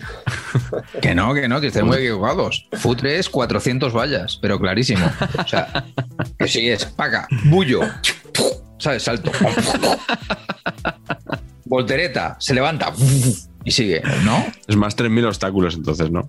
Pues en la, en la ría está bullo, ¿sabes? Esperándole ahí. Yo sé, yo sé, ¿no? Sería un poco, sería un poco eso. Bueno, siguiente. Eh, Patch, tú que has mencionado lo de Raúl, no sé si habéis visto el beef de hoy de, de la agencia alemana DW que ha dicho es Sadio Mané el mejor Ah, sí. jamás fichado en Alemania y ha saltado el Schalke, el Schalke, como diría Miguel Gutiérrez, Schalke null fi- null fia, inmediatamente con la foto de Raúl ahí bueno. Muy finos. ¿eh? Muy fino, sí, señor. Muy buena esa. Señor Raúl. Señor Raúl. Señor Raúl le llamaban. Sí, Pues sí. fíjate, el Raúl del Schalke sí que me gusta. Vaya. Hizo un gran trabajo allí, hizo un gran Claro trabajo. que sí, lo digo en serio. O sea, te juro que los partidos de Raúl en el Schalke me los veía, ¿eh? Sí. Me gustaba bastante ese concepto. Sí. Con Farfán. Sí, no, jugó en el Cosmos también, Raúl. Y con Sí, pero el. Cosmos de garrafa total, ¿eh? Bueno, el que había en ese momento. No era el de Claro. Carlos Alberto. Pero si es como que si me monto yo aquí un equipo en la liga local de Alcorcón y le pongo Cosmos. es un poquito de ese rollo, ¿sabes? Con C, Carlos. Con C, con C. Carlos Alberto, el de Brasil. ¿no? Sí, señor. Que hablamos en, en el programa anterior. Pero sí. Patillas muy, patillas muy, ojo al naming, ojo al atleta, muy Juan Torena. Hombre, jue, el caballo, eso es lo máximo, ¿eh? Juan Torena era lo máximo. ¿O no? Naming- y el naming es in- todo, vamos, todo, todo, pero era un Alberto corredor. Juan Torena. Pues es una pena porque me habría bajado de la guardilla el, el- el cubanito que tengo, regalo de Juan Torena. Yo conocí a Juan Torena en, la, en una parada de autobús de Moscú. De- que te sorprenderá, pero bueno, es así. En los Juegos de Moscú y ahí le conocí y el hombre estaba hecho polvo porque él ganó el, el doblete famoso en el 76 en Montreal pero luego tuvo unos problemas muy graves en, el- en los tendones de Aquiles. Le habían operado en una clínica de la República Democrática Alemana. Había estado allí muchos meses sufriendo horrores para recuperarse y se recuperó justo para llegar a Moscú, pero llegó hecho polvo. Ya no, ya no, ya no era el caballo, era el, era el caballo cojo. Y, y, bueno, pues fue una experiencia maravillosa conocer a ese tío, ¿no? Porque, madre mía, en aquel momento era, era lo más grande del atletismo, ¿no? Lo más grande. Parece, eso que has contado parece un capítulo de The Americans o, o de alguna serie, de alguna serie de espías. Ah, pensaba Qué en bueno. The Americans del partidazo. Digo, no, entonces ya lo habríamos escuchado Sí. una, semana antes, ¿no? Correcto. Que, eh, Martí, conociste también a otro campeón olímpico, por lo menos Pietro Menea, en. Moscú, ¿no? Te leí, algo, naming. te leí algo sobre él cuando falleció hace unos años. Bueno, qué Pietro, corredor, qué corredor. con Pietro fuimos muy amigos, pero mucho antes, desde el año 74. Ah, vale. Porque yo me fui a Italia cuando hice ya el récord de, hice el primer récord de España en el 73 y en el 74 me fui a Italia a entrenar con su entrenador, con Carlo Vittori, que era el mayor, el mejor entrenador de velocidad que ha habido en Europa y uno de los mejores del mundo y que curiosamente era entrenador de, de rodillistas, de saltadores de rodillo ventral. Y, y, bueno, pues entrenábamos en Formia con, yo entrenaba con Vittori, que tenía a varios saltadores y tenía a una saltadora que en aquel momento era jovencita todavía, que se llamaba Sara Simeoni. Sí, claro. Y claro, bueno, pues Sara Vale, vale, fue, claro, Sara fue ídolo total, ¿no? 2-0-1. Y con Pietro nos hicimos muy, muy amigos allí en Formia. Y luego pues nos, nos seguimos durante muchísimo tiempo. Él se convirtió en, en campeón olímpico, en recordman del mundo, Sí, en sí. todo. Y, y, pues nada, pues eh, yo le aplaudía. Pero, pero no, pero cuando ya, digamos, yo no era nadie en el atletismo y él ya seguía siendo el gran ídolo, por ejemplo, en el Mundial de Italia del, del 87, De Pues, eh, Roma. en Roma estuve pues bastante tiempo con Pietro y seguíamos teniendo nuestra buena amistad. O sea que aunque él era un mega ídolo, seguía siendo un tío muy humilde. Fue siempre un tío muy, un tío muy campechano, muy humilde. Campechano en el buen sentido de la palabra. Sí, ¿eh? no en el sentido de mérito del término. No. A mí me flipaba Menea muchísimo, o sea, claro, porque también la dirección de arte, ¿no? No parecía un velocista, las gafitas, ¿no? Era como, te- ibas con él, o sea, eh, aunque no quisieras, tú le veías ahí al lado de los demás y dices, quiero que gane este. Un Y me de gustaba- chepa, me- un poco me- de chepa, así. Sí, sí. eh, Y, y me gustaba tanto que en un viaje a Roma hace, hace unos años encontré en una librería la biografía de Menea en italiano y me la compré. se llama, eh, perdóname Filippo Ricci por lo que voy a decir ahora, se llama La Corsa non finisce mai. Y, y me encantó, claro, con italiano pues ya, entendedme, ¿no? De intentar entender lo que, lo que decía Si no, Nevero.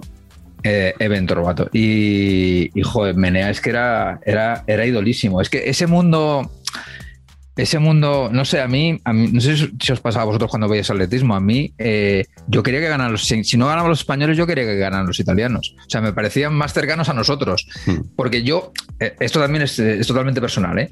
pero a mí me parecía que físicamente estábamos en desventaja siempre. O sea, por ejemplo, un corredor con el que yo he sufrido muchísimo era con Antonio Prieto, un fondista es. de 5 y 10 mil que era que medía un metro 43 y pesaba 14 kilos. Entonces era verle ahí e intentar ser finalista en los Juegos Olímpicos era como el drama de que, que lo consiga, que lo consiga este hombre con lo que se esfuerza y veías, "Joder, si es que no le da, es que no le da, era como, ¿no? Entonces yo me solidarizaba mucho con eso y veía que cualquiera que fuera, que se fuera del, del, del, del biotipo abusón, como Menea, por ejemplo, pues claro, tenía todas mis simpatías. Como Mariano Aro, ¿no? Que era como un poco como Alfredo Landa en las películas.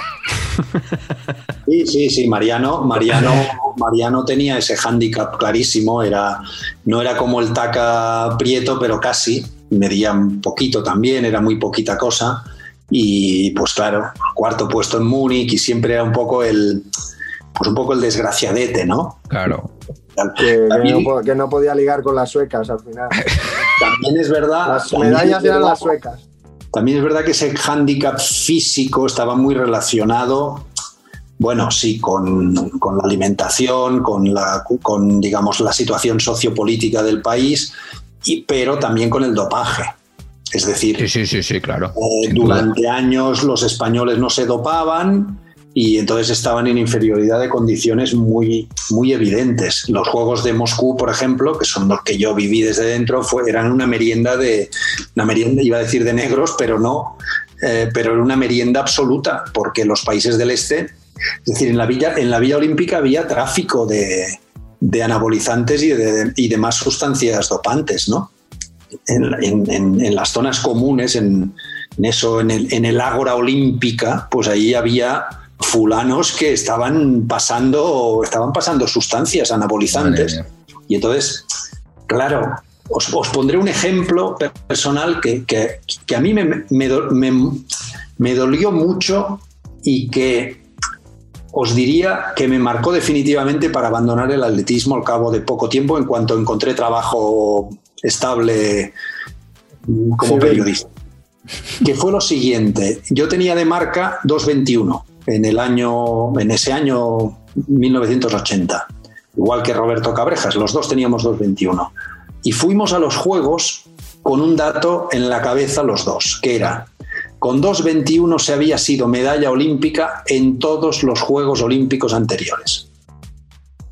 Es decir, eh, 1964 se había sido medalla de oro con 2.18. 1968 Fosbury ganó con 2.24, pero fue, pensémoslo, fue Fosbury y su gran eclosión mundial. 1972 Múnich ganó un ruso, un soviético, Yuri Tarmak, con 2.23. Eh, Montreal 1976 se fue medalla de bronce con 2.21. Y tú ibas cuatro años más tarde a los Juegos Olímpicos con 2.21. Vas a estar ahí. Luego, ¿qué tienes que pensar? No, no que vas a conseguir medalla, pero que vas a estar allí, ¿no? Bueno, pues el podio fue 2.36, 2.33, 2.33. Cuarto, 2.31. ¿Vale? Claro, claro. Estábamos- No hace- es que no hace falta claro, claro. está todo dicho. Pero oiga, em, ¿esto qué es? Entre la operación de Juan Torena en, en- en Alemania Oriental y el tráfico de estupefacientes, eh, el tráfico de anabolizantes, en la esto tenemos un guion ahí de serie, vamos. Pero ríete de todo lo De actual. Es que, es que ríete. Entonces, claro, ¿qué ocurre? Que eso lo ve todo el mundo, ve que los países del este están dopados, ve que Estados Unidos están todos dopados, y a partir de ahí, pues Italia, el boom del atletismo italiano de los años 80, Se ríe. con Pietro Nebbiolo de presidente de la Federación Internacional, pues tiene un sabor a jeringuilla que, que- que no se aguanta y luego pues y Gran Bretaña y Francia y entonces llega un poco más tarde que los demás, pero llega a España. Y entonces pues el boom del atletismo español de una serie de años y de una serie de personajes que no citaré por pudor. Pues, pues ya está. Ahí se explica la historia del atletismo, está toda explicada en eso. Saber y empatar denunciando No, Estamos Patch, en otro nivel. Patch, en las otro nivel. cloacas de- del deporte mundial al descubierto en Saber y empatar, ¿eh? El confidencial son amateurs comparados con nosotros a la hora de denunciar movidas de estas. Esto es así. Bueno, oye, nos quedan dos de la glorieta, los, los, rematamos ya, ¿no? Venga, dale, sí, sí. Venga, ya. eh, siguiente nombre, Luis Arconada.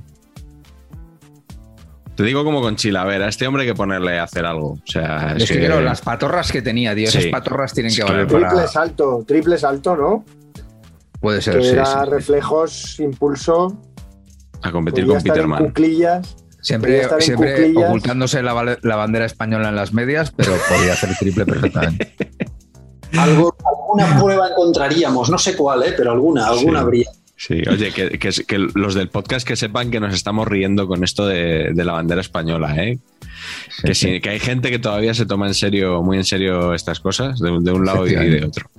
Y el último nombre, Patch, este sí que ya me explicarás por qué lo has puesto y encima Like. le, das, le das pulgar para arriba, yo Like pulgar para abajo, es Donato. Donato Gama da, da Silva. Hombre, a ver. Perdón, perdón, perdón. Es el único atleta certificado. Es atleta de Cristo. Es una categoría, es una categoría superior a cualquier tipo de atleta. O sea, si, si Donato o Baltazar no están en esta lista, pues ya me diréis que estamos aquí hablando. O sea, cuando eres atleta de Cristo, bueno, no sé, ¿no? Es otra categoría muy por encima. Claro. Sí, señor, sí, señor, tienes toda la Sí. razón. Estaba, estaba justificado. Sí, sí. Sí, sí. Correcto, ¿no? Sí, oye, nos- al final nos va a quedar un programa largo como un vídeo de Loco Bielsa. Visteis lo del otro día, ¿no? De, Sensacional, el, ¿eh? el scouting este que ha hecho de, de una hora y pico del, del Athletic, de las categorías inferiores, de los equipos de la, de la liga, o sea, una, una locura, nunca mejor dicho. A mí lo que me flipa mucho es que cuando la gente comenta esto de los periodistas, hablo, ¿eh? Y, y pregunta, pero bueno, ¿has visto el vídeo de Bielsa? Todo el mundo dice sí. ¿Cuánta gente de esos se han visto de verdad el vídeo de Bielsa? O sea, le he dado al play y me he visto el vídeo de Bielsa. Una hora y pico. Entero. Una hora y pico a Bielsa diciendo que si las descargas de Berenguer por zona ofensiva, no sé qué, eso, una hora y pico, no hay, no hay persona humana que se lo trague. No, no. Yo creo que no. Yo creo que no. Ranedo y poco más. Ranedo y poco más, claro, efectivamente. A mí me flipa más cuando se dice que, se ha- que, que- que ha- que Marcelo ha visto 790 partidos. Ah, sí, sí, sí. sí. Porque el propio Marcelo explica que tiene un cuerpo de analistas y entonces evidentemente él habrá visto, mm, me lo creo, los 50 y pico partidos del Atlético de Bilbao, del Atlético de Bilbao en persona, pero no le hace falta ver los otros mm, 740 partidos. Es decir, tendrá un cuerpo de analistas que tiene un cuerpo, vamos, de, de gente que le, que le ayuda y que le va desgranando todo eso, ¿no? Sí, porque además luego a él le gusta mucho, Carleto, ver películas. A Bielsa es un gran cinéfilo. Así es. Efectivamente. ¿Puedes Sí, contar es algo de de eso? película diaria. Es de película diaria. ¿Le sabemos qué le gusta? Clásicos, eh, lo Y actual. es devorador, ¿no? Creo que es devorador absoluto, que le gusta mucho el cine español también. Sí. Es devorador de, de- de cine europeo y de cine español, sí, sí, no, no, no- es más bien, entre comillas, cultureta, no, no, no de grandes superproducciones de superhéroes y tal. Sí, o sea que Enrique Cerezo a lo mejor tampoco. No, no sería el entrenador de Enrique Cerezo, ¿no? Es posible que no. Bueno, nunca sabes, ¿eh?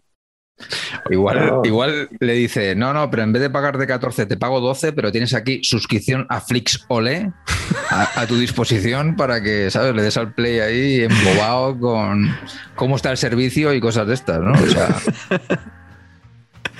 Oye, eh, Las que tienen que servir. Patch, y para.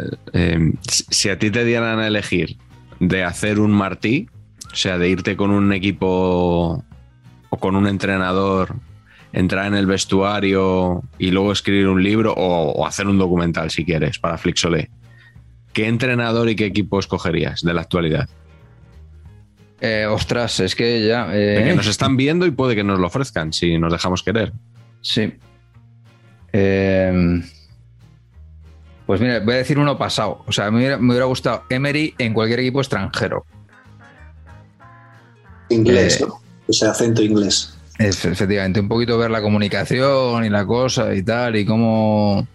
Me hubiera gustado verlo eso, eso, y como espectador hubiera pagado un dinero.